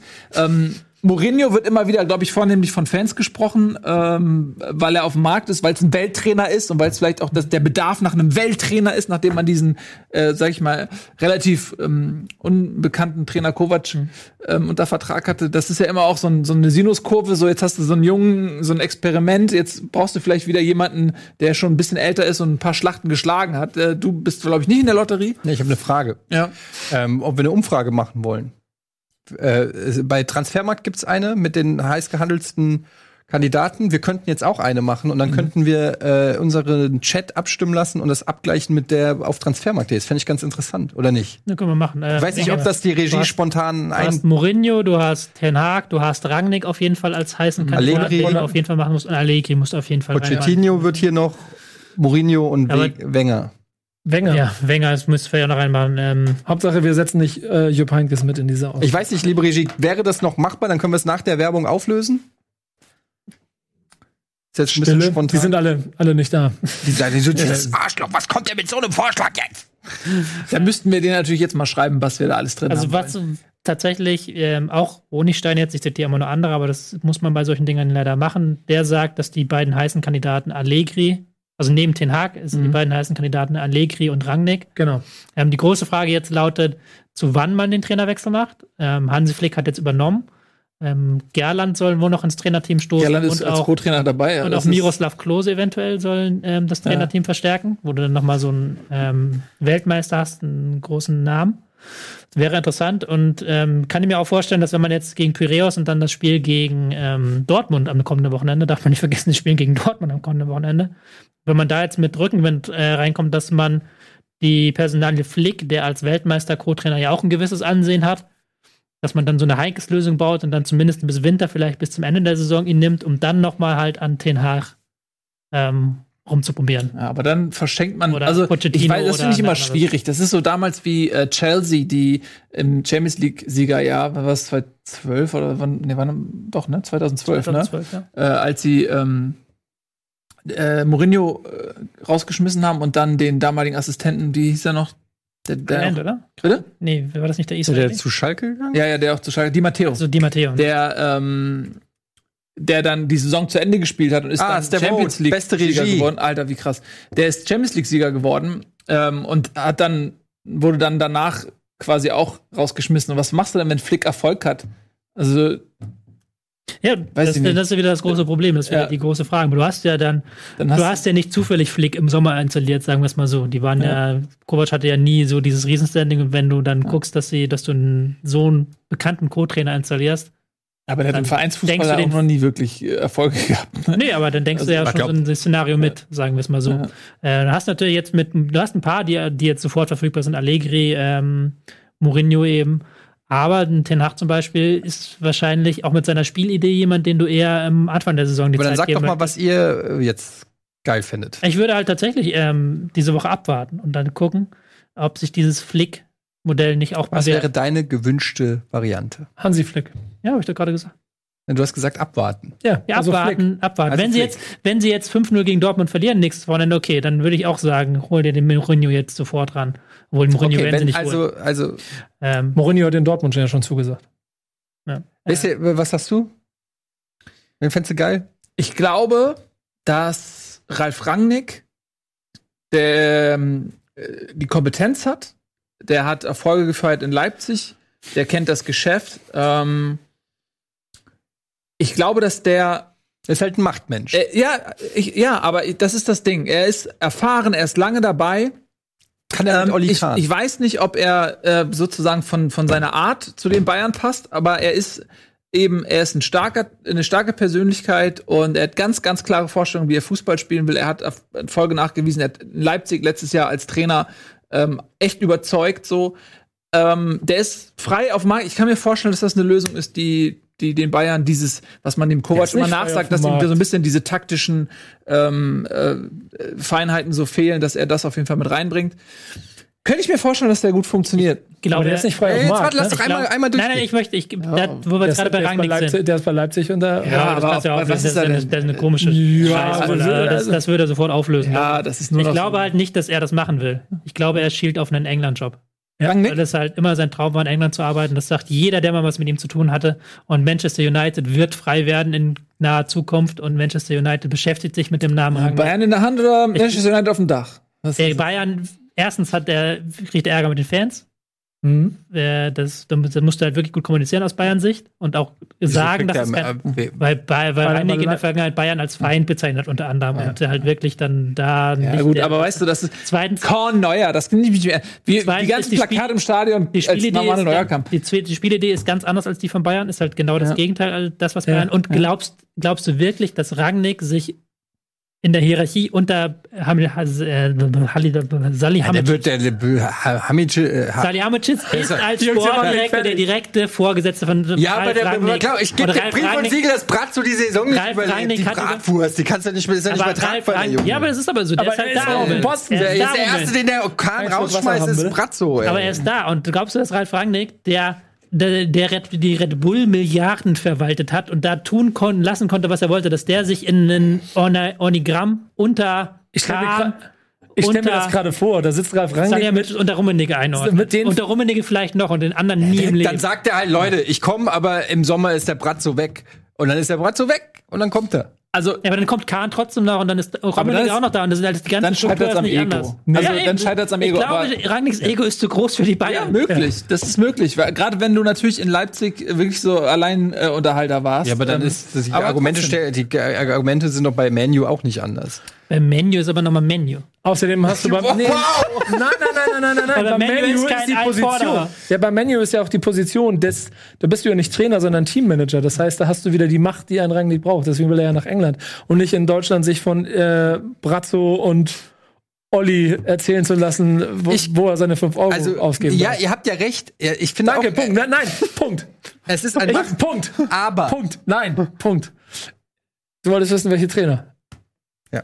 Bist Allegri. Ja, Allegri. Also, das ist Definitiv, Ja, ja. weil der ist, der, der ist auf dem Markt, der will sein Sabbatical da quasi wahrscheinlich, glaube ich, durchziehen. Mhm. Aber, und da bin ich nämlich genau bei dem, was du vorhin gesagt hast, der ist, ähm, Bayern München braucht einfach in der Situation gerade einen Trainer, der diesen riesengroßen Pulk an Superstars schüttelt, zusammenbringt, einmal allen über die Köpfe streicht und sagt, so, Coutinho redest jetzt da und da und jetzt hältst du die Klappe und machst das.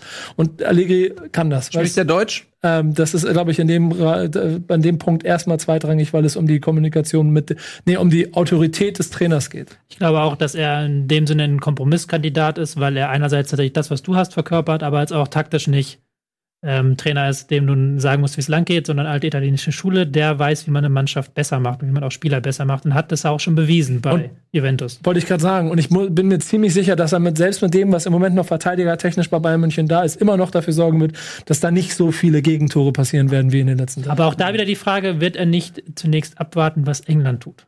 Allegri? Ja, in England, in England, ja, das ist die blöde Lage. Tottenham und die Man United, die sind gerade dabei, frei zu werden. Ja. Und die sind im, zumindest in derselben Liga wie Bayern München. Ja, aber vielleicht ist es auch ein Faktor, weshalb die Bayern jetzt äh, schnell machen wollen, damit eben äh, diese Mannschaften ihnen da nicht äh, vorauskommen. Ich glaube, Allegri halte ich auch für einen sehr realistischen Kandidaten. Das wäre eine typische Bayern-Lösung. Einer, der schon im Weltfußball nachgewiesen hat, dass das kann, der lange bei Juventus war. Äh, das, das ist so eine, das macht Sinn, dass der jetzt auf jemanden wie Kovac ähm, folgt. Ich glaube, Ten Hag der hat eine Bayern-Vergangenheit, ja, der hat lange auch bei den Bayern gearbeitet. der, der kennt den Verein und so weiter, der hat jetzt mit Ajax nachgewiesen, dass er Erfolg haben kann. Aber das Ding ist, der hat halt bei Amsterdam gibt es eine Akademie, die alle ähm, die Spieler nach der Spielidee der ersten Mannschaft ausbilden und so spielen die auch. Und wenn du jetzt zu den Bayern gehst, die haben eine komplett andere Spielphilosophie, die haben einen ganz anderen Kader als Amsterdam und dann muss er auch seine komplette Spielidee umstellen, ja? Ist aber näher dran an dem als jetzt zum Beispiel Rangnicks Spielidee, muss man ja trotzdem sagen. Ja, das mag diese sein. Ballbesitz-Spielidee ist Ja. näher dran. Aber das ist ja nicht unbedingt nur Rangnicks Idee, sondern das ist äh, vielleicht auch eine Red Bull Idee, die äh, Rangnick dann ins System getragen hat und er ka- ist vielleicht Ja, Rangnick flexibler. hat, ja, ja, genau. Rangnick hat die Idee doch da Der hat die implementiert. das ist ja, Ja, aber ich glaube, implementiert. Der aber ich glaube, er kann, er hat die technische Rangnicks, Flexibilität. Rangnick-Idee ist die Leipzig. Ja, er hat ja in Hoffenheim auch schon und so weiter, alles Mhm. klar. Aber ich glaube, er hat die taktische Flexibilität aus dem Bayern-Kader. Aber die Frage war ja auch, äh, dass die alle Kompetenzen haben und, und tolle Trainer sind. das- Darum ging's. Die Frage war ja, worauf ihr Bock habt. Und das, das haben wir doch gerade gesagt. Ich Aber worauf wir gesagt, Bock haben. Ja, Rangnick. ja. Also Rangnick und Mourinho wären, wären halt vom Unterhaltungsfaktor das Geilste. Mourinho wäre das Geilste. Mourinho- da ich sind wir uns doch alle Mourinho. einig, dass Mourinho das Ich Geilste wäre. Und da wir alle keine Bayern-Fans sind, ist mir doch scheißegal, wie gut der ist und ob der kompatibel ist. Holt mir den Mourinho in die Bundesliga. Ja. Aber sowas von. Wirklich- ich fände es so geil. Wenn jetzt Mourinho kommt und ich den an, in der Bundesliga an der Seitlinie sehe, Aber ich sag Gott, wäre das geil, Alter. Aber der hat schon in Dortmund zugesagt. ja, dann von mir soll er nach Dortmund kommen. Mir auch, da kann ich auch mit leben. ja, er lernt, er lernt auf jeden Fall Deutsch ähm, und äh, einfach weil es interessant Man hat ihn auch schon mit Pöhlerkappe äh, Flughafen gesehen. Ja. Gut, also, äh, wir bleiben noch einmal ganz kurz die äh, Umfrage ein, die läuft nämlich noch.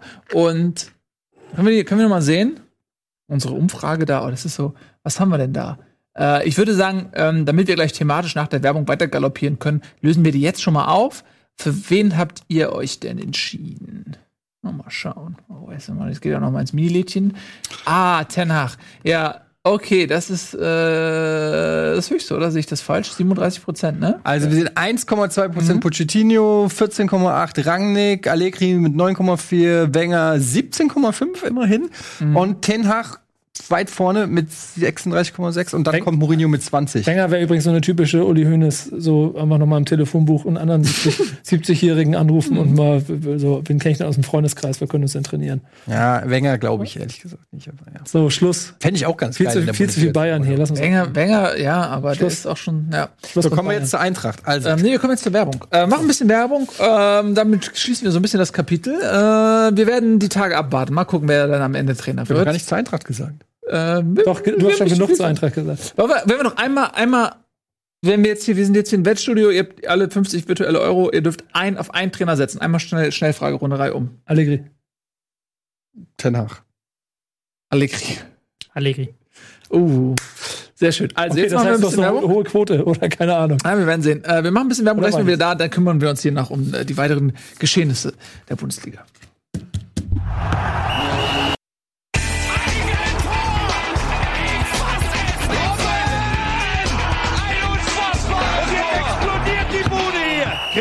Denn nicht zu viel. Das ist ein guter Mann. Herzlich willkommen zurück, ihr Lieben. Und äh, weil wir euch so gern haben, haben wir uns hier gerade mal zusammengesetzt, die Köpfe hier im Hadel zusammengestellt, gesteckt und uns überlegt, wir machen euch ein kleines Geschenk. Wir schenken euch heute einmalig ähm, 30 Minuten Bundesliga live mehr. Und das Ganze kostet euch keinen Cent.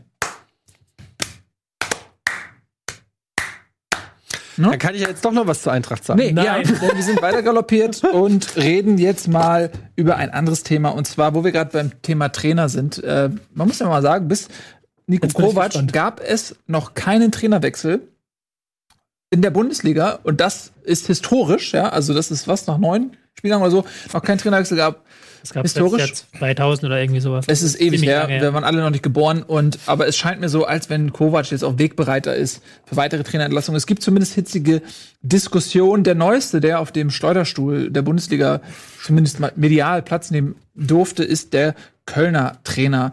Äh, der hat nämlich jetzt das Derby verloren gegen Düsseldorf. Ei, ei, ei. Es ist auch noch nicht ganz hundertprozentig klar, ob er noch am nächsten Wochenende auf der Trainerbank sitzen wird. Genau, darüber Die, reden sie wir. sind noch am, am Beraten in Köln. In Köln wird noch diskutiert, ähm, ob Armin Fee ihn behalten möchte oder nicht.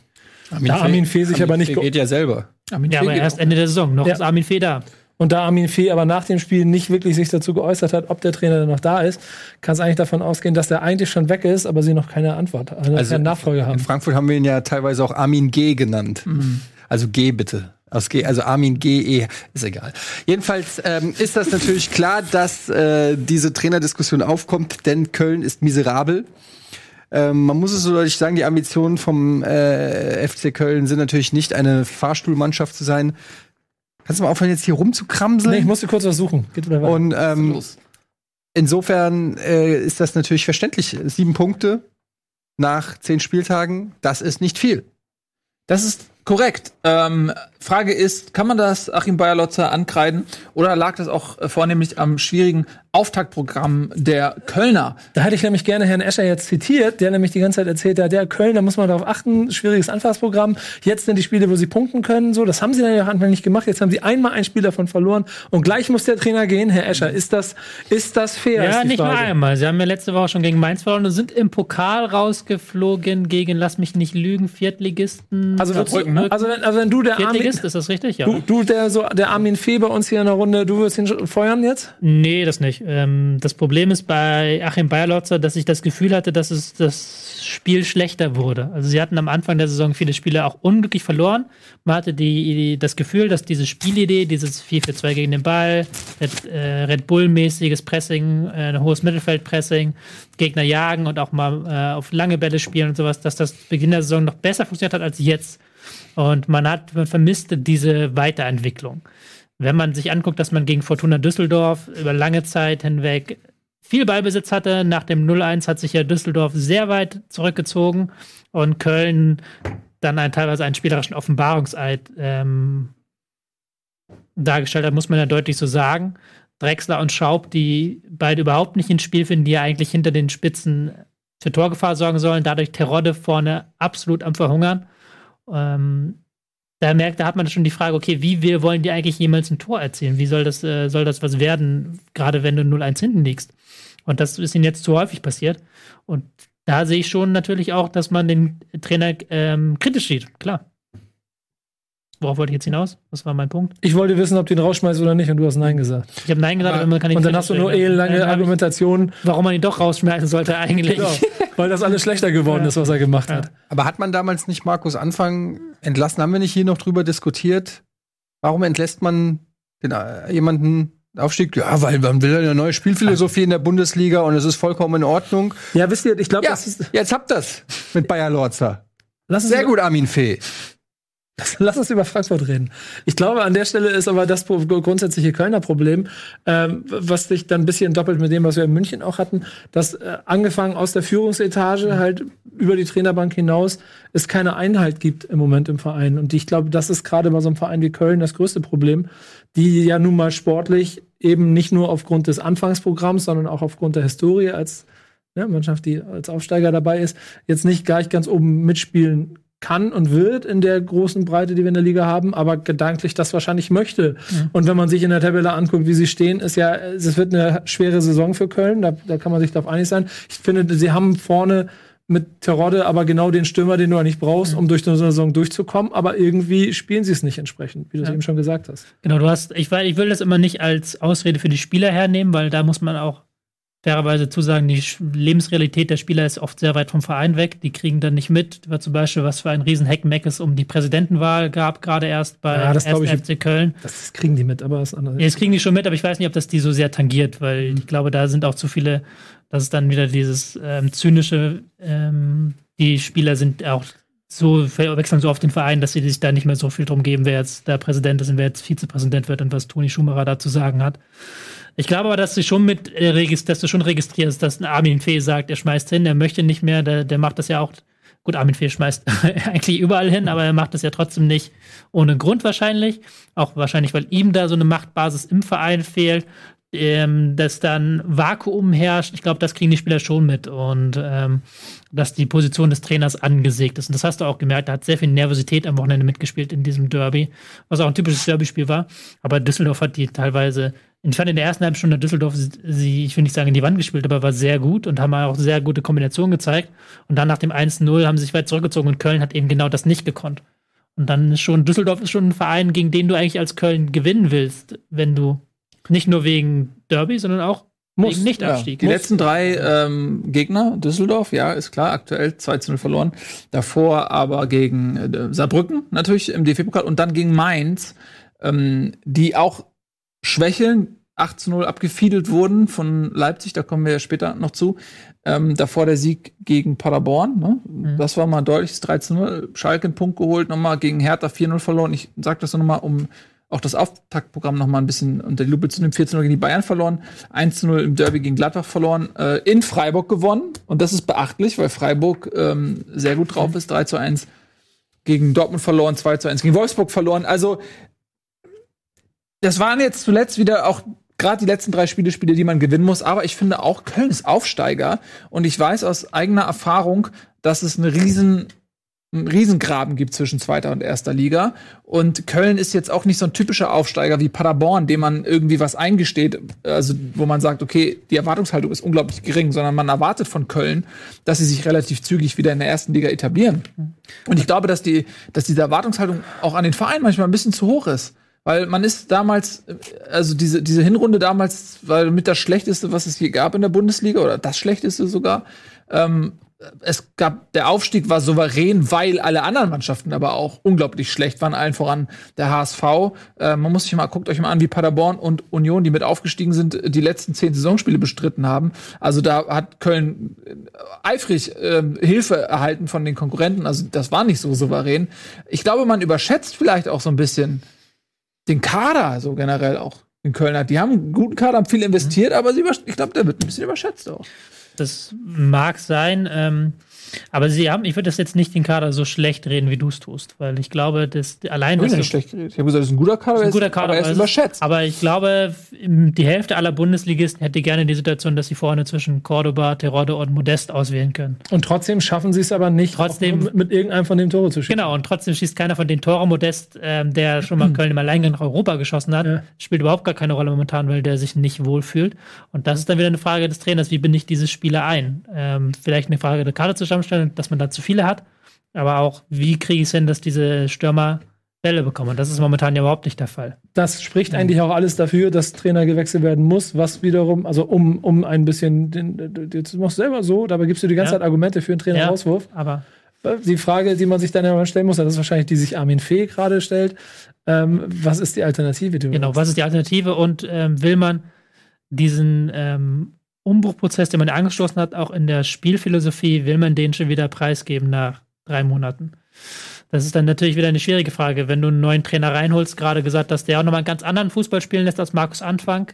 Auch sehr bewusst sagst, wir haben uns für diesen Trainer entschieden, weil wir hinter seiner Spielphilosophie stehen. Du lässt den nach drei Monaten ähm, wieder gehen und holst einen anderen Trainer, der vielleicht wieder was ganz anderes will. Das ist dann auch kein langfristig kluges Verhalten. Nee, definitiv. Obwohl ich, ja, Genauso andererseits fehlt halt auch diese große äh, Figur, die den Trainer dann im Zweifelsfall in Schutz nimmt und sagt, ey, scheiß drauf, wir nehmen uns die Zeit. Ja, da hast du wieder Armin Fee, der im Prinzip auch eine lame Duck ist. So.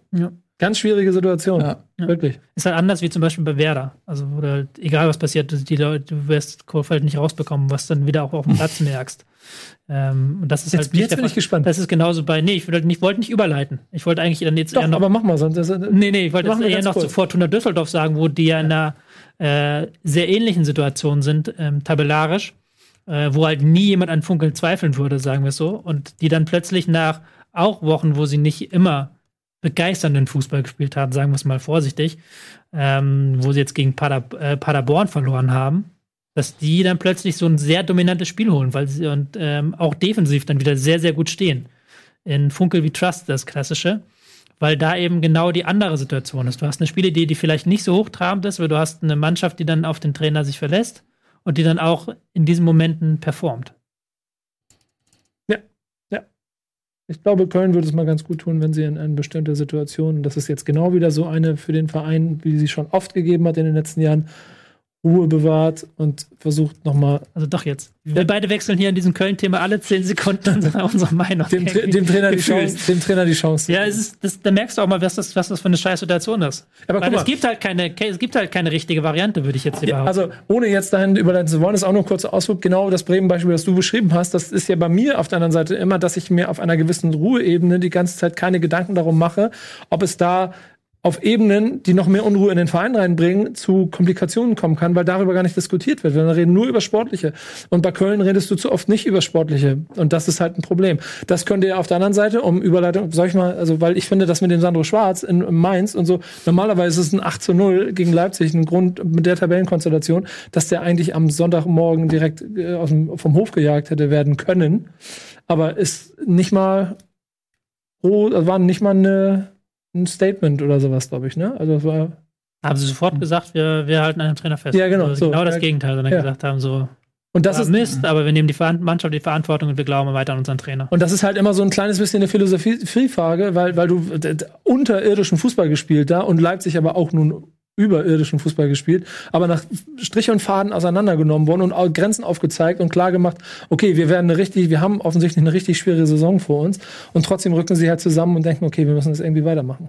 Ja, und das ist genau das, was ich meine mit Erwartungshaltung einfach. Du hast halt in Köln, nochmal, Eddie hat ja auch gesagt, in der zweiten Liga, da hast du da Markus Anfang äh, gefeuert, ähm, obwohl es tabellarisch jetzt irgendwie nicht so akut gewesen ist. Da haben aber viele Leute aus dem Kölner Umfeld auch schon gesagt, ey, das war überfällig, so der Spielphilosophie und so weiter war man nicht zufrieden. Du weißt gar nicht, wo der Kader steht. Köln ist ein Aufsteiger.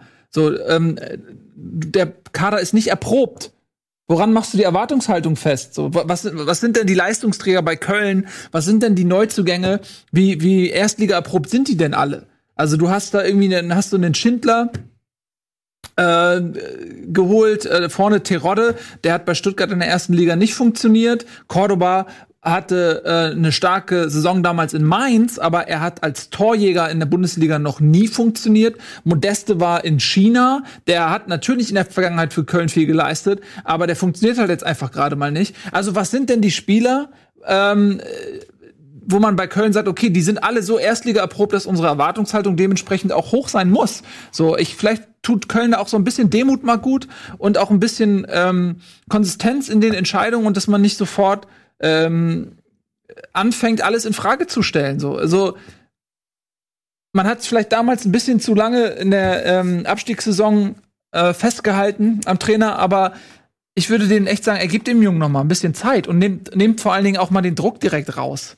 Vor allen Dingen, das sind, weil, also ganz ernsthaft, da, ist es so, finde ich, ein Beispiel zwischen Vereinen, die immer, wo Anspruch, Wirklichkeit plus Umfeld dafür sorgen, dass unnötig viel Unruhe reinkommt. Das hast du in Hamburg 100 Jahre gehabt, das ist in Berlin immer ein Thema, das war früher in Frankfurt oft ein Thema und das ist in Köln auch genauso, weil es da halt auch genug Presse gibt, die jeden Tag neue Schlagzeilen schaffen muss und die sorgen halt automatisch dafür, dass Ja, der Frankfurt Trainer- würde ich ja rausnehmen, aber unter Bruchhagen eigentlich dieser Anspruch ja, ja, ich rede ja jahrelang von früher.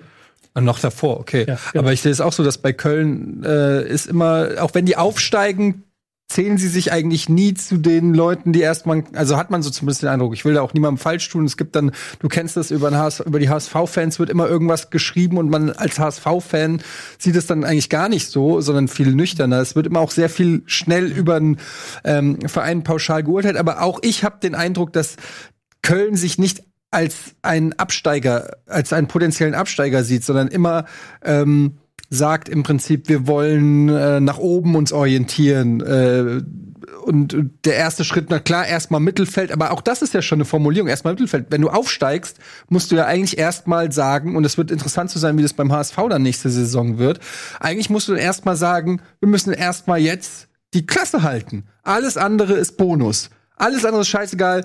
Wir kommen aus der zweiten Liga. Wir sind in die letzten Jahre oft genug abgestiegen im Fall von Köln. Ähm, Im Fall vom HSV wird es dann sein, wir waren zwei Jahre in der zweiten Liga. Jetzt gilt es erstmal die Klasse halten und dann ein Fundament zu bauen, auf dem du langsam aufbauen kannst. Das würde ich dem HSV wünschen und das müsste eigentlich auch die Ja, Herangehensweise du hast vom äh, eigentlich FC keine Köln sein. Vereine mehr, die aus der zweiten Liga kommen und Ansprüche über den Klassenerhalt stellen können. Selbst Stuttgart, die auch eigentlich kein klassischer Zweitligaverein sind, einfach auf, aufgrund des Geldes, was sie zur Verfügung haben, aufgrund der Transfers, die sie machen konnten, ähnlich wie Köln. Aber selbst die werden äh, im nächsten Jahr, vorausgesetzt, ihr setzt immer voraus, alle Leute steigen auf, also auch dieses Jahr viel besser als letztes Jahr, aber ist auch kein Selbstläufer. Du kannst dieses Jahr auch Dritter werden. So, also wenn du Bielefeld das Niveau hält, ja. Was ich damit sagen will, ist, ähm, niemand kommt mehr aus der zweiten Liga und sollte höhere Ansprüche haben als den Klassenerhalt, äh, zumindest in, in den ersten ein, zwei Jahren. Dafür ist die Kluft zu groß. Und das ist vielleicht so ein bisschen das, was bei Köln, glaube ich, vielleicht auch so vom, von der Erwartung so ein bisschen falsch ist. Egal. Lass uns mal weitergehen. Ihr wartet ja eigentlich schon bei Mainz. Das ist eine ähnliche Geschichte, ähm, aber die verlieren 8-0 und halten demonstrativ am Trainer fest.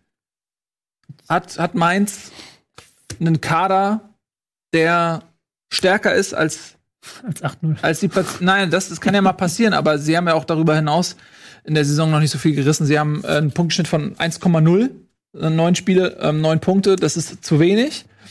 Ähm, gibt der Kader mehr her? Ich, ich finde es immer interessant, ähm, um mal kurz auszuholen, wenn du so ein Spiel siehst am nächsten Tag, wenn du weißt, es geht 8-0 aus und du siehst dir das Spiel an, guckst dir die erste halbe Stunde an und denkst dir, wie im Leben geht dieses Spiel 8-0 aus? Weil das war in der ersten halben Stunde kein 8-0-Spiel, sondern das war, ähm, Mainz hat mutig nach vorne verteidigt, zu mutig, wie du es vielleicht nicht gegen machen darfst, gegen RB Leipzig. Ähm, haben sich dann dadurch Lücken angeboten, aber sie sind auch zwei, dreimal durchgebrochen hinter die Abwehr von, von Leipzig. Und dann, nach dem 2-0, 3-0, sind sie komplett eingebrochen. Haben sie versucht, hinten zu stehen, aber haben das dann dermaßen schlecht gemacht, dass äh, Timo Werner trotzdem immer einfach durchlaufen konnte durch die Abwehr und haben sich 8-0 abschießen lassen. Ähm, ich würde dem Ergebnis nicht die größte ähm, Bedeutung zu messen, aber um darauf hinzukommen, um darauf zurückzukommen, es gibt halt in diesem Kader diverse Mängel, diverse Schwachstellen. Sie haben vorne keinen eindeutigen Stürmer, wo du sagen kannst, der ist für äh, 20 plus Tore gut, nicht mal für 10 plus Tore. Da haben sie schon, der ist nur verletzt. Ja, mit äh, Mateta meinst du, oder wen? Ja. ja. Ähm, genau, der fehlt. Du hast im Mittelfeld ähm, auch, äh, fehlt auch ein Spieler, der kreiert. Du hast entweder viel Dynamik drin oder auch Spieler, die im Spiel gegen den Ball überzeugen. Ähm, aber hast einen- keinen Spieler, der so wirklich kreiert. In der Viererkette, da häufen sich die Fehler. Ähm, Gerade auf den Außen hat man es immer noch nicht geschafft, geschafft, diese Position zu schließen, die seit Jahren bei Mainz eine Schwachstelle sind.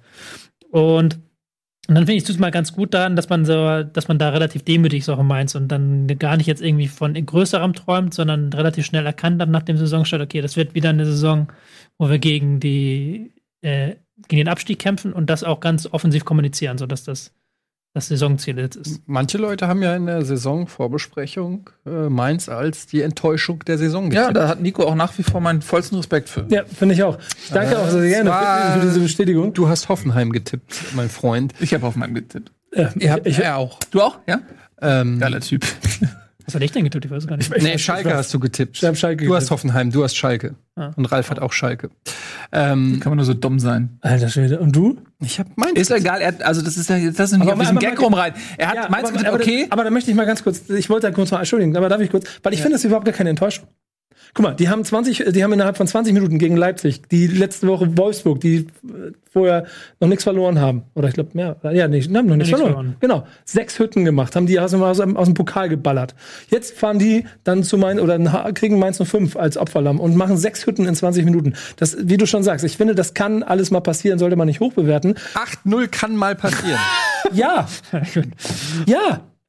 Ja, bleibe ich bei. Weil ähm, die Entscheidung für Mainz 05, und das ist der Unterschied zum ersten FC Köln, ja, und so Nein, weiter. ich, hab, ich, will, ich wollte nicht fies sein, aber ich könnte sagen, wir können ja jemanden fragen, der sich mit acht Gegentoren auskennt. an bla, bla. Kann das Ja, mal ja. passieren? Oder Ich habe jetzt darauf verzichtet, auf was zu erwidern, aber kann natürlich mal passieren. kann, kann mal passieren. Siehst du. Ähm, so ist übrigens auch der Rekord von Claudio Pizarro gebrochen worden mit den meisten Scorerpunkten in einem, in einem Spiel.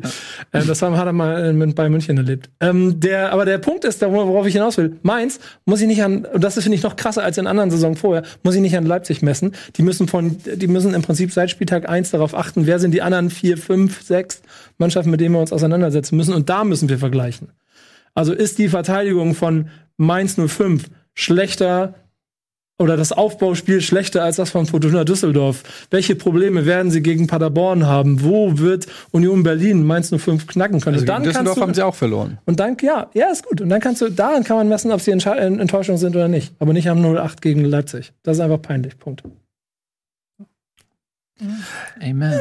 Ähm, Aber jetzt in den letzten Mic Wochen drop. fand ich auch bis zu diesem 08 einen Prozess der Besserung durchgemacht. Was auch daran lag, dass sie die Raute ähm, zuletzt nicht mehr gespielt haben. Haben sie jetzt wieder gespielt, ausgerechnet gegen Leipzig. Klar, da kann man dann auch fragen, hat vielleicht auch Etienne so einen Punkt, du musst nicht 8-0 gegen Leipzig verlieren, du kannst auch 1-0 gegen Leipzig verlieren oder 2-0 und dann sagen, wir stellen uns eher hinten rein, was Freiburg letzte Woche ja in Exzellenz gemacht hat und auch gezeigt hat, wie man äh, Leipzig den Zahn ziehen kann. Aber ich gebe da Nico recht. Ähm, daran muss sich jetzt Mainz nicht messen. Und Mainz hat und ähm, Sandro Schwarz hat einen Sieg gegen Paderborn auf der Habenseite in einer ganz schwierigen Phase. Er hat einen Sieg ähm, letzte Woche gegen, Köln hat auch gewonnen. gegen, genau, Gegen gegen Köln Köln, gewonnen, auch in einer ja. ganz schwierigen Phase hat er auf seiner Habenseite. Ja, definitiv. Aber es ist trotzdem auch immer ein bisschen besorgniserregend, weil was bei so hohen Niederlagen oft halt mit ähm, schwingt, ist die Frage nach der Mentalität. Weil wenn du dich so abschießen lässt, so das ist halt auch so, man kollabiert dann ja so richtig. Und das passiert vielleicht Mannschaften, die so ein bisschen gefestigt sind und dann irgendwann auch sagen, ey Leute, wir lassen uns hier heute nicht abschießen, so wir geben jetzt hier Vollgas. Ähm, denen passiert das vielleicht nicht so leicht. Ja, Aber ich glaube, voll und ganz an 8-0, und der habe ich ja gesagt, ist peinlich, Punkt, aber ist nicht so Bemessungsgrad entscheiden wird, wie sie am nächste Woche gegen Union Berlin zu Hause spielen. Wenn sie das Ding verlieren und wenn das jetzt nach das Leipzig-Spiel Nachwirkung hat, dann. Es ist übrigens auch immer, auch immer, glaube ich, immer eine Frage, was so alles zusammenkommt, ja. Und bei Leipzig war es so, das ist ja auch, darf man auch den Faktor Leipzig nicht vergessen. Es gibt ja Mannschaften, die führen dann 3-0, also wie Hoffenheim jetzt zum Beispiel, äh, gegen Paderborn und dann gehen die vom Gas so ein bisschen, ja. Und ja, so, so, ja ist ja so. Das ist, die spielen dann Ballbesitz und lassen die Kugel laufen so. Und Leipzig, ich weiß nicht, ob es so ein bisschen die kriselnden äh, Wochen jetzt waren.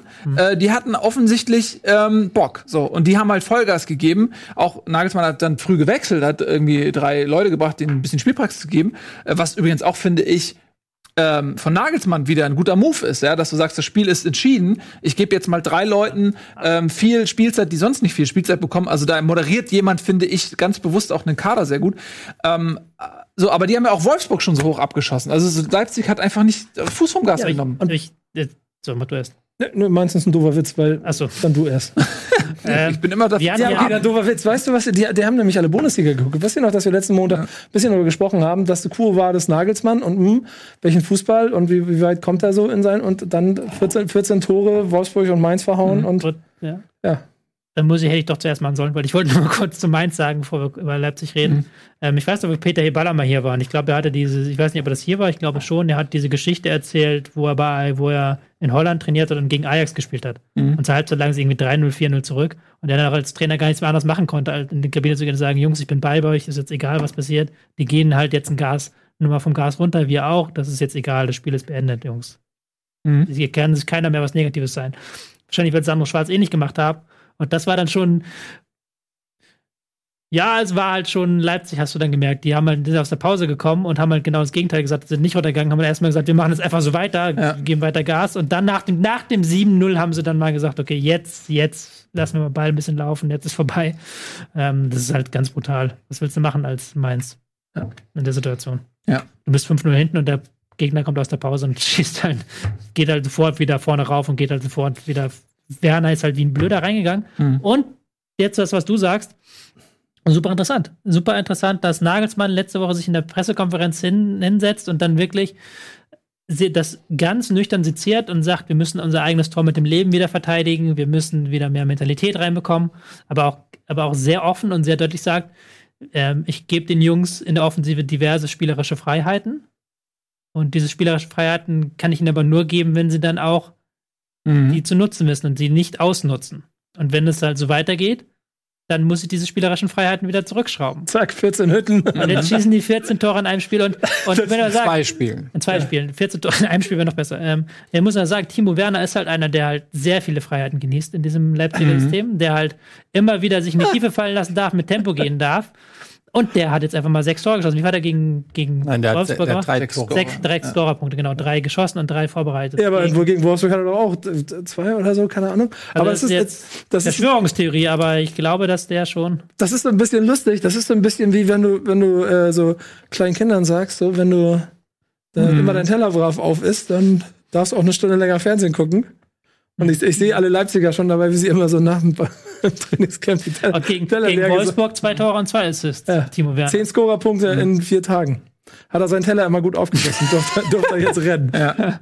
ja, gut für ihn. Ja, mal gucken, ob es so weitergeht. Auf jeden Fall Äh, in Leipzig scheint so ein Aber bisschen die Sonne. Da, da wieder halt dieses Ding, was wir vorher bei Kovac hatten. Ich kann halt nur mal empfehlen, dich diese äh, Pressekonferenz anzuschauen und wie nüchtern, aber auch Mhm. halt wirklich so gar nicht, der ist gar nicht irgendwie aggressiv geworden, Nagelsmann, sondern der hat das ganz nüchtern, ganz sachlich erzählt, so, aber, aber du hast halt schon gemerkt, der meint das ernst. Der sagt, fahr das. Und der, wenn der, wenn die Spieler jetzt die nächsten beiden Spiele nicht das machen und das umsetzen, im gegen den Ball und auch mit dem Ball, dann wird er eine andere Seite aufziehen. Da, kann- da kann Und- man ja aber auch aus drei sieglosen Ligaspielen. Genau, und- da war ein bisschen Genau. ein und, und dann auch wieder dieses, wir haben jetzt halt alles, die großen Themen können wir heute alle so zusammenhaken. Dann wieder das Zusammenspiel des Vereins. Weil Krösche hat nämlich dann im nächsten Tag am Interview nochmal nachgelegt. Und dann auch nochmal die Spieler in die Pflicht genommen und ganz deutlich gesagt, so, wir, wir stehen hinter Julian Nagelsmann und wir erwarten mehr von den Spielern. Mhm. Und da merkst du halt wieder auch, wie dieses Zusammenspiel der verschiedenen Gewerke in Mhm. einem Verein funktionieren kann. Mhm. Ja, das ist einfach auch ein anderes Gebilde als jetzt bei Bayern. Das muss man einfach machen. Das ist Klar traurig Es eigentlich, ist, oder? Es ist, aber es ist ja einfach so. Aber würdet ihr dann Also, sagen, dass das, das andersrum auch bei äh, so Dortmund dann funktioniert hat? Weil also irgendwie so richtig, Bei Dortmund? ja, also weil, weil, wir, weil wir hier davon sprechen, Krise und so und dann und dann äh, sorgt der ganze Verein dazu, dass sie sich zusammenbringen, Spieler in die Pflicht nehmen. Dortmund gewinnt ja aber auch 3-0, aber ich habe nicht irgendwie in Erinnerung, dass jetzt der Verein so groß sich hinter Farbe Ja, geht ja auch nicht. Sie haben ja schon mit Mourinho und den neuen Trainer. Ähm, ich habe Dortmund diese. Ich habe Dortmund diese Woche so ein bisschen ausgeklammert in der Top-Liste. Was gar nicht aus bösen Gründen war. Nee, sondern weil wir ein bisschen Werbung machen wollten, bevor du das machst. Entschuldigung, ich habe dann, ich hab dann Wir wollten ein bisschen Werbung machen, bevor du Dortmund ja, erwähnst. darf ich das kurz einmal erwähnen noch? Natürlich. Als Weil das Problem ist Trampel. halt, dass wir jetzt Dortmund Inter am Dienstag, Mittwoch, Dienstag. Dienstag, Dienstag. Samstag Bayern. Mhm. Alles, was wir jetzt sagen, ist halt obsolet, wenn sie diese, diese beiden Spiele sind. Dann lass nicht über die reden. alles. Ja, dann lass uns mal ein bisschen Werbung machen, ein bisschen Geld verdienen, richtig in Kohle schwimmen und dann äh, reden wir ein bisschen hier über Dortmund, aber auch über Schalke, über Paderborn. Paderborn, über Freiburg und was es sonst so für Mannschaften in dieser Bundesliga gibt. Bis gleich.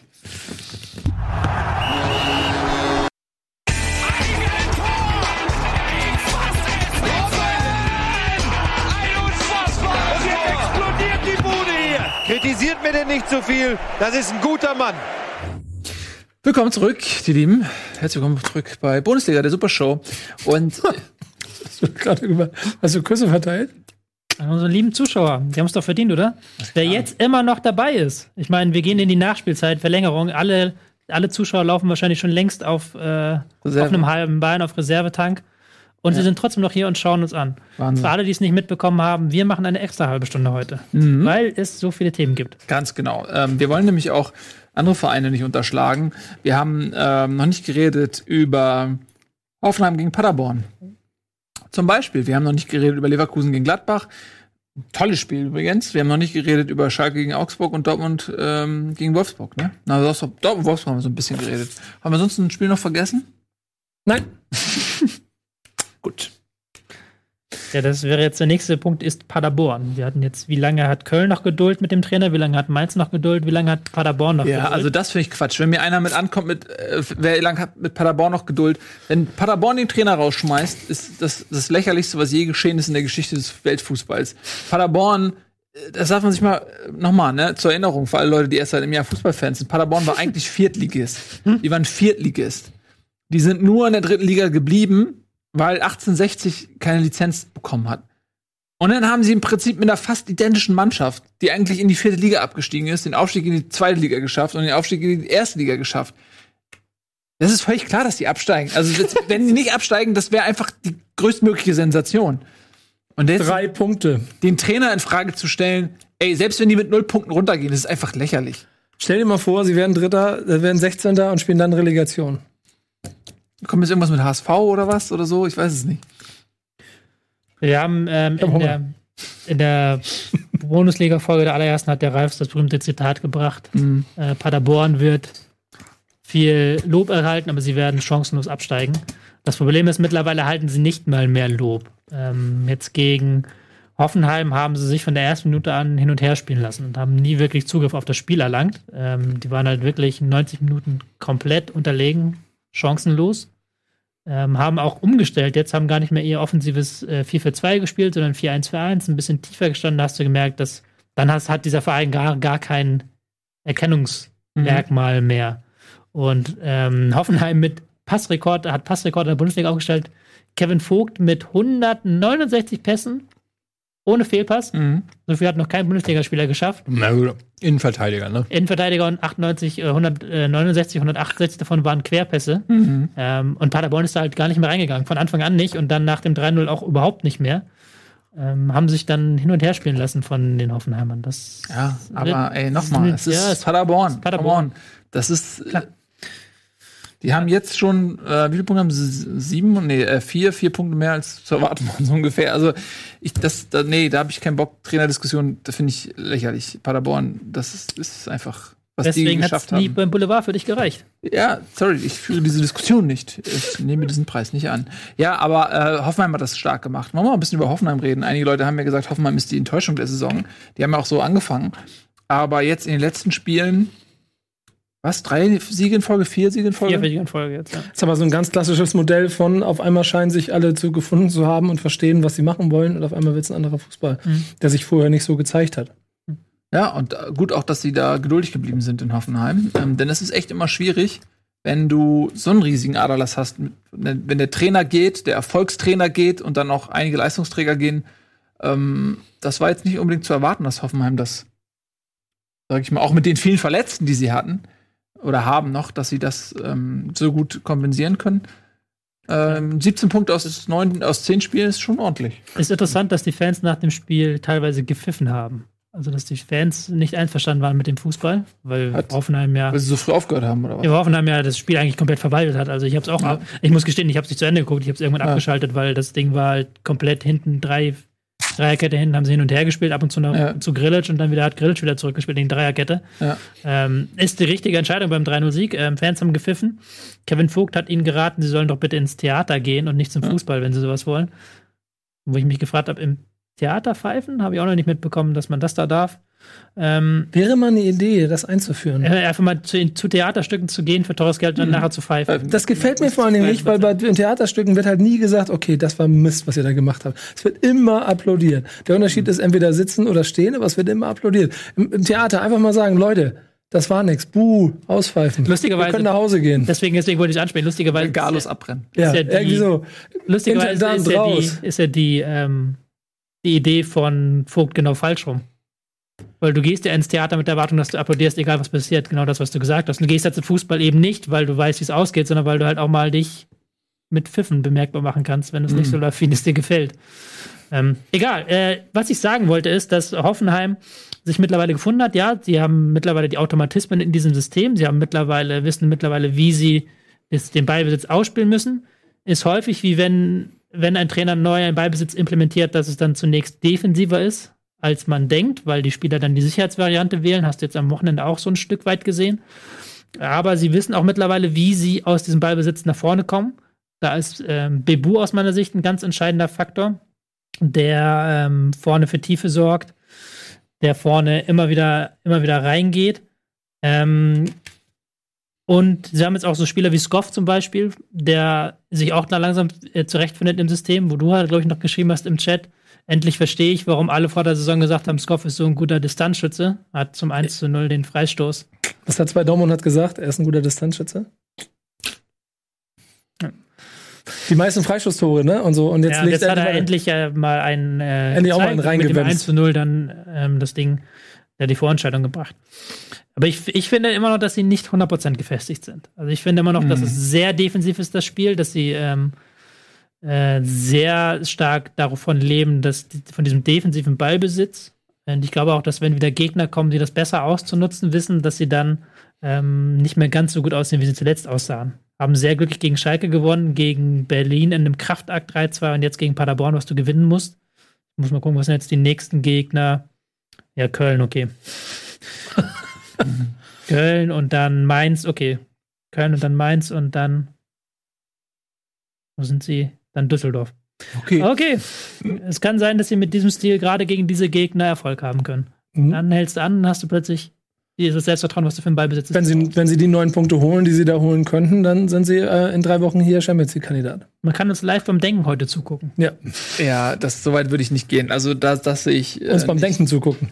Ja, das auch nicht. Nee, aber ich, wir denken können. glaube nicht, dass Hoffenheim Champions League-Kandidat. Nein, aber ich rede davon, wenn, das sind alles drei Spiele, die sie gewinnen können. Zwei Heimspiele von neun Punkte, Ja. dann haben sie 26 Punkte. Aber so funktioniert das ja nicht. Also, Natürlich, dann stehen sie auf dem. wenn es danach ging, wären wir alle Tippmillionäre. Nee, dann, dann, ich rede doch davon, dann stehen sie, ach, dann stehen sie auf dem vierten Platz. Punkt. Ja, Ja, gut, äh, Lass uns über Frankfurt reden.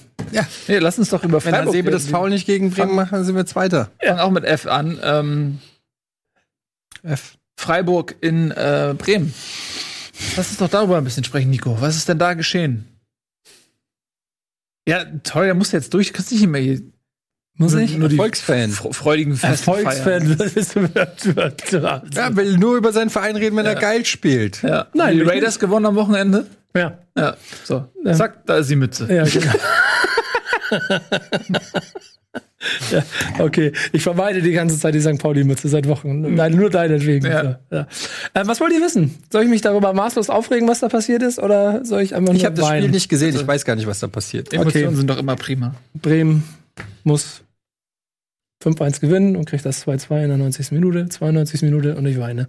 Weil es einfach pappendämlich ist, weil sie guten Fußball spielen, weil sie eigentlich die ganze Zeit das machen, was äh, ähm, ich mir von dieser Mannschaft vorstelle, dass sie, dass sie äh, mutigen, offensiven Fußball spielen, dass sie ein starkes Freiburg ganz gut in, im Griff haben in meinen Augen.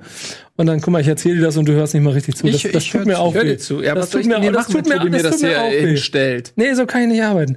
Und dann, ähm, aber äh, ganz, ähm, ganz ehrlich zu sein, einfach das passiert, was wahrscheinlich im Moment auch der, die Bremer Qualitätsmesslatte ist, dass sie dieses Ding halt nicht gewinnen, dass sie dämlich einen Punkt her oder zwei Punkte herschenken und deshalb mit elf Punkten dastehen, wo sie diese Saison wahrscheinlich hingehören. Punkt. Ja, ein Punkt, genau. Einen Punkt haben sie geholt gegen Freiburg. Ja, ich denke auch, das war ähm, ein bisschen Pech. Also da hätte äh, Bremen durchaus gewinnen können. Nee, es war nicht Pech, das war am Ende was äh, unnötiges, unnötiges Angst haben vor der, vor der Courage, weil eigentlich musst du vorher die Tore machen. Aber Bremen macht halt nicht das 3-1. Das letzte Mal, also im, im Pokal gegen Zweitligisten zu Hause machen sie früh drei Tore und alles ist gut.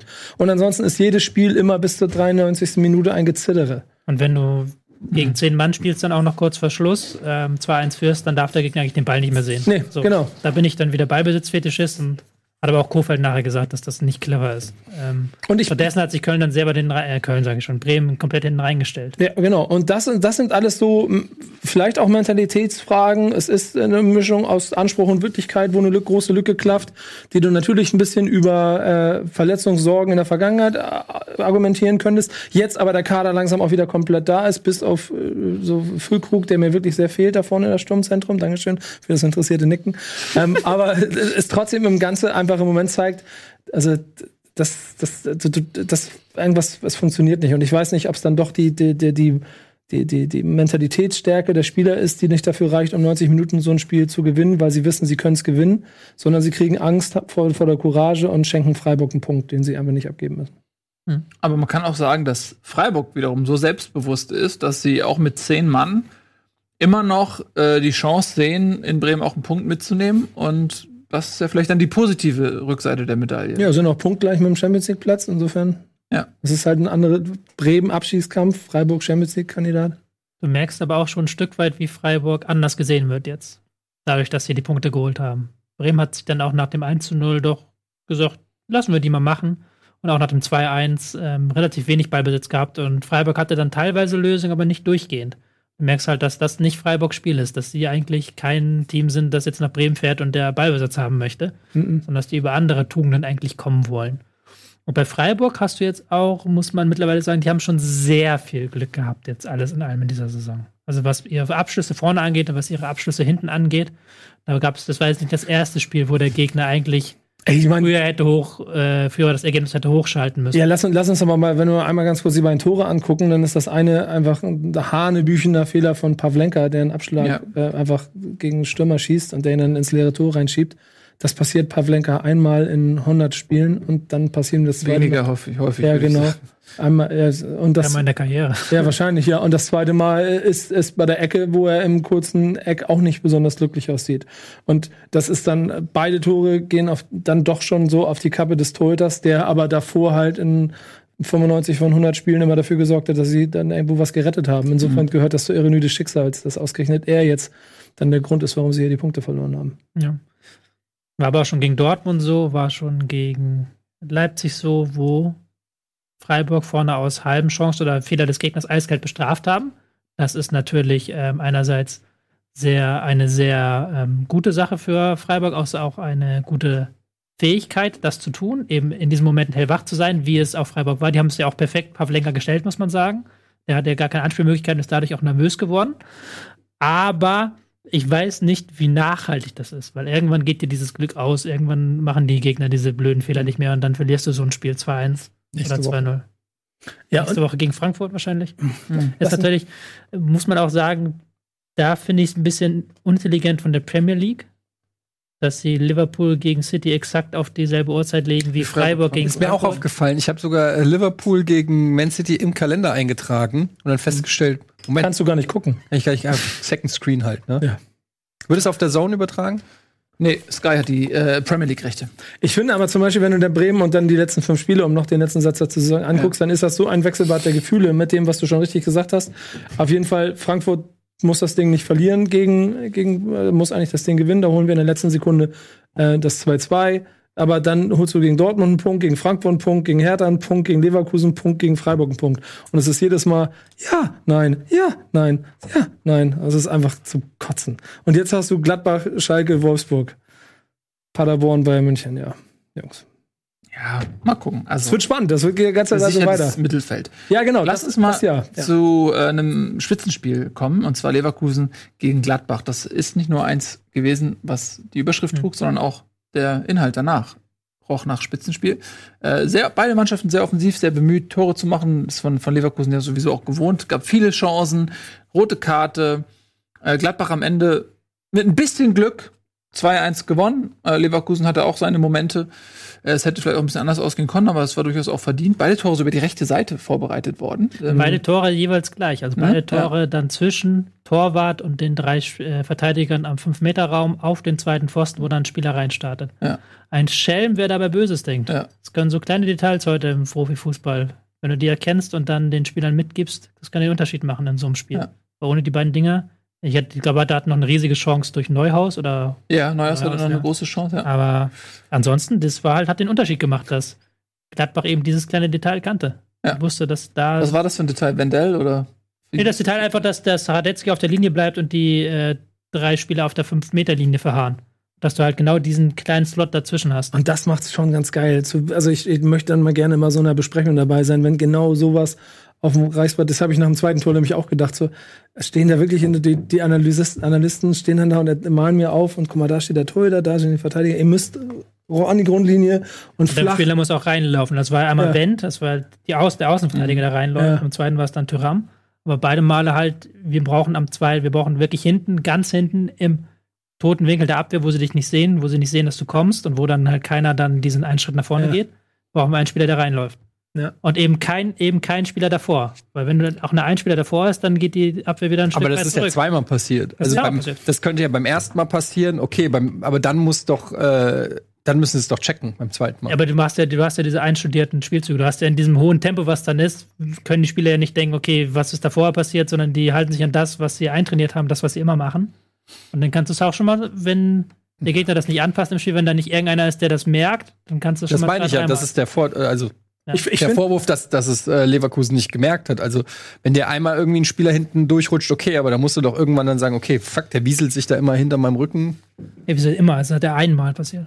Ja Die Frage, ob du das, ob du das als Fehler so wahrnimmst im Spiel, dass genau das zum Gegentor geführt hat. Das ist dann wieder der Und- und- Unterschied zwischen internationaler und Weltklasse, würde ich fast sogar sagen. ja, und die, und die Das zweite halt Frage, wahrzunehmen und dann im Spiel zu ändern. wollte ich gerade sagen, die zweite Frage, ja, wie gehst du dann dagegen vor? Eigentlich musst du das Außen, das 1 gegen 1 verhindern. Und beim, beim ersten, beim zweiten Mal, wo Tyram da, wo er wegrutscht, das ist halt einfach schlichtweg Genau, einfach du musst- unglücklich, sonst passiert es auch Du einfach. musst das eins gegen eins verändern oder halt dann versetzt der gestaffelt stehen. Aber es ist schon, finde ich, spannend zu sehen, wie, und das ist mein Eindruck, du sagst auch ein bisschen glücklich, ja, aber ich finde schon, Gladbach spielt das schon alles verdammt, zu, also verdammt, Ich meine, glücklich, weil Leverkusen auch seine Ja. Aktionen hatte und seine Ja. Chancen hatte. Ja. aber, trot, aber trotzdem wirkt Gladbach nicht wie ein zufälliger, was sie ja, jetzt auch seit wirken- vier Wochen sie sind oder so. momentan wie die beste Mannschaft der Liga. Ja. Ja. Das man Ding aber- musst du auch mal in Leverkusen so Ich- erstmal über die Bühne bringen. Ich gebe da aber Nils schon recht. Es ist schon noch so, dass du das Gefühl hast, das ist Gladbach und nicht Bayern oder Dortmund in ihren besten Tagen, sondern die haben in der letzten halben Stunde sich dann auch sehr weit hinten reinstellen müssen und gesagt, okay, gucken wir, dass wir das wegverteidigen und haben auch nicht alles wegverteidigt bekommen gegen einen Leverkusen, das nicht schlecht war. Mhm. Ähm, dann, aber Le äh, Gladbach spielt, das muss man ihnen lassen, äh, momentan auf dem Limit ihrer Möglichkeiten. Ja. Und bei Leverkusen muss man sagen, das äh, zieht sich so ein bisschen fort, dass die gegen große Gegner Schwierigkeiten haben und die Punkte dann gegen vermeintlich kleinere holen müssen. Mhm. Das scheint mir so zu sein, dass Leverkusen dieses Jahr wirklich Schwierigkeiten haben wird, sich nochmal für, die- Champions League zu qualifizieren. Da gibt es einfach Mannschaften, die da über denen stehen und gegen die sie im direkten Duell einfach auch nicht gut aussehen oder zumindest nicht effizient genug punkten dann am Ende. Ähm, das ist eine Erkenntnis, die ein bisschen wehtut, weil Leverkusen hat Ambitionen. Das ist auch, das setzt sich auch selber unter Druck damit, unnötig. weil sie halt äh, dadurch, dass sie jedes, mittlerweile jetzt jedes Spiel gegen irgendwelchen Top-Vereinen verloren haben. Aber sie sind jetzt ein Wissen- Sieg von den Champions League Plätzen entfernt. Also die Saison ist noch auch lang. Daran liegt, dass halt keiner Na ordentlich. gut, aber also ich würde genau nicht deswegen, abschreiben. ja genau, deswegen, also im Moment würde ich mir gerade von Platz 10 bis eigentlich 1 im Moment nicht anmaßen zu wollen, wer da von Champions League Kandidat ist. Nein, aber wer, es geht ja darum, was ich ja gerade sagte, ist ja nicht nur, dass sie auf Platz 10 sind, ähm, also neun Mannschaften vor ihnen sind, sondern dass sie eben in diesen direkten Duellen äh, kontinuierlich den kürzeren ziehen und wenig punkten. Das siehst du in der Champions League, wo sie mit den ähm, stärkeren Gegnern Probleme haben. Das siehst du aber auch eben in der Bundesliga, wenn sie äh, eben gegen, gegen Dortmund spielen, gegen Gladbach spielen und so weiter, dass sie in diesen Spielen die Grenzen aufgezeigt bekommen mit dem System, mit der Art und Weise ihres Spiels. Und äh, ja, und dass ich das, daraus leite ich ab, dass äh, es am Ende der Saison schwer wird, nochmal ähm, um die Champions League zu spielen. So, da sehe ich einfach ähm, Dortmund, Leipzig, Bayern, Gladbach klar vorne und andere Vereine vielleicht auch wie Schalke, die eine starke Saison spielen, Wolfsburg, Frankfurt nicht zu vergessen. Schalke in der klassischen Einsatzanalyse. Ja. Bleibt, wir werden Schalke wieder stärker behandeln. Ein reiner Willenssieg gegen sehr starke Augsburger. Und dazu Verletzungspech in der Endverteidigung mit Sané Deswegen. ist neben Stamboli ähm, und das kann noch mal bitter werden, weil das waren zwei wichtige Faktoren, auch Mhm. offensiv gerade mit Sané, der viele Offensivkopfbälle auch gewinnt, nicht nur hinten. Ähm, da fehlen jetzt ganze- die beiden Stamm Spieleinleitung macht. Ja, genau, da fehlen jetzt die beiden Stamminnenverteidiger, das wird äh, schwierig zu kompensieren für Schalke. Gut. Noch was? Du lachst wegen Kickbase, ne? Ja. Ja, ich auch. Wenn wir noch letzte Woche drüber geredet haben. Ja. ja. So sieht's nämlich aus. Ich habe ihn nämlich jetzt, Sané leider. Aber Jetzt habe ich ihn, muss ich ihn Nee, Kabak hast du. Kabak habe ich, ja, den habe ich mir gekauft, äh, aber nicht, weil Sané sich verletzt hat, sondern weil Stamboli sich verletzt hat. Ja. Du hast, Ja. Du hast da 2000 Punkte oder so. Du hast einen richtig guten Spieltag. Spieltag, 1600 Punkte. Aber oder wurde auch mal Zeit, ganz ehrlich, dass man die, die äh, dass man Timo Werner in, in der Liga Gas gibt. ey. So, wer jetzt auch explodiert, äh, das sind unsere Timo Werners, unsere Golden Boys, die allesamt inhaltliche Scorerpunkte sammeln wie kaum jemand. Die reden sicherlich jetzt über die BlizzCon, aber bestimmt auch über Death, Death Stranding und was sonst noch so alles ansteht. Das erfahrt ihr natürlich von Ihnen persönlich jetzt viel Spaß. Und nachher heute Abend gibt's das Finale des Nerdquizzes. Kann das sein, ihr Lieben? Ist es heute Abend das große Finale? Du bist nicht dabei, Ich, bin nicht dabei, du bist nicht dabei, bist nicht dabei, du bist nicht dabei, aber ihr seid dabei. Viel Spaß. Tschüss, auf Wiedersehen. Morgen früh Bundesliga International. Tschüss. Diese Sendung kannst du als Video schauen und als Podcast hören. Mehr dazu unter rbtv.to/bundesliga.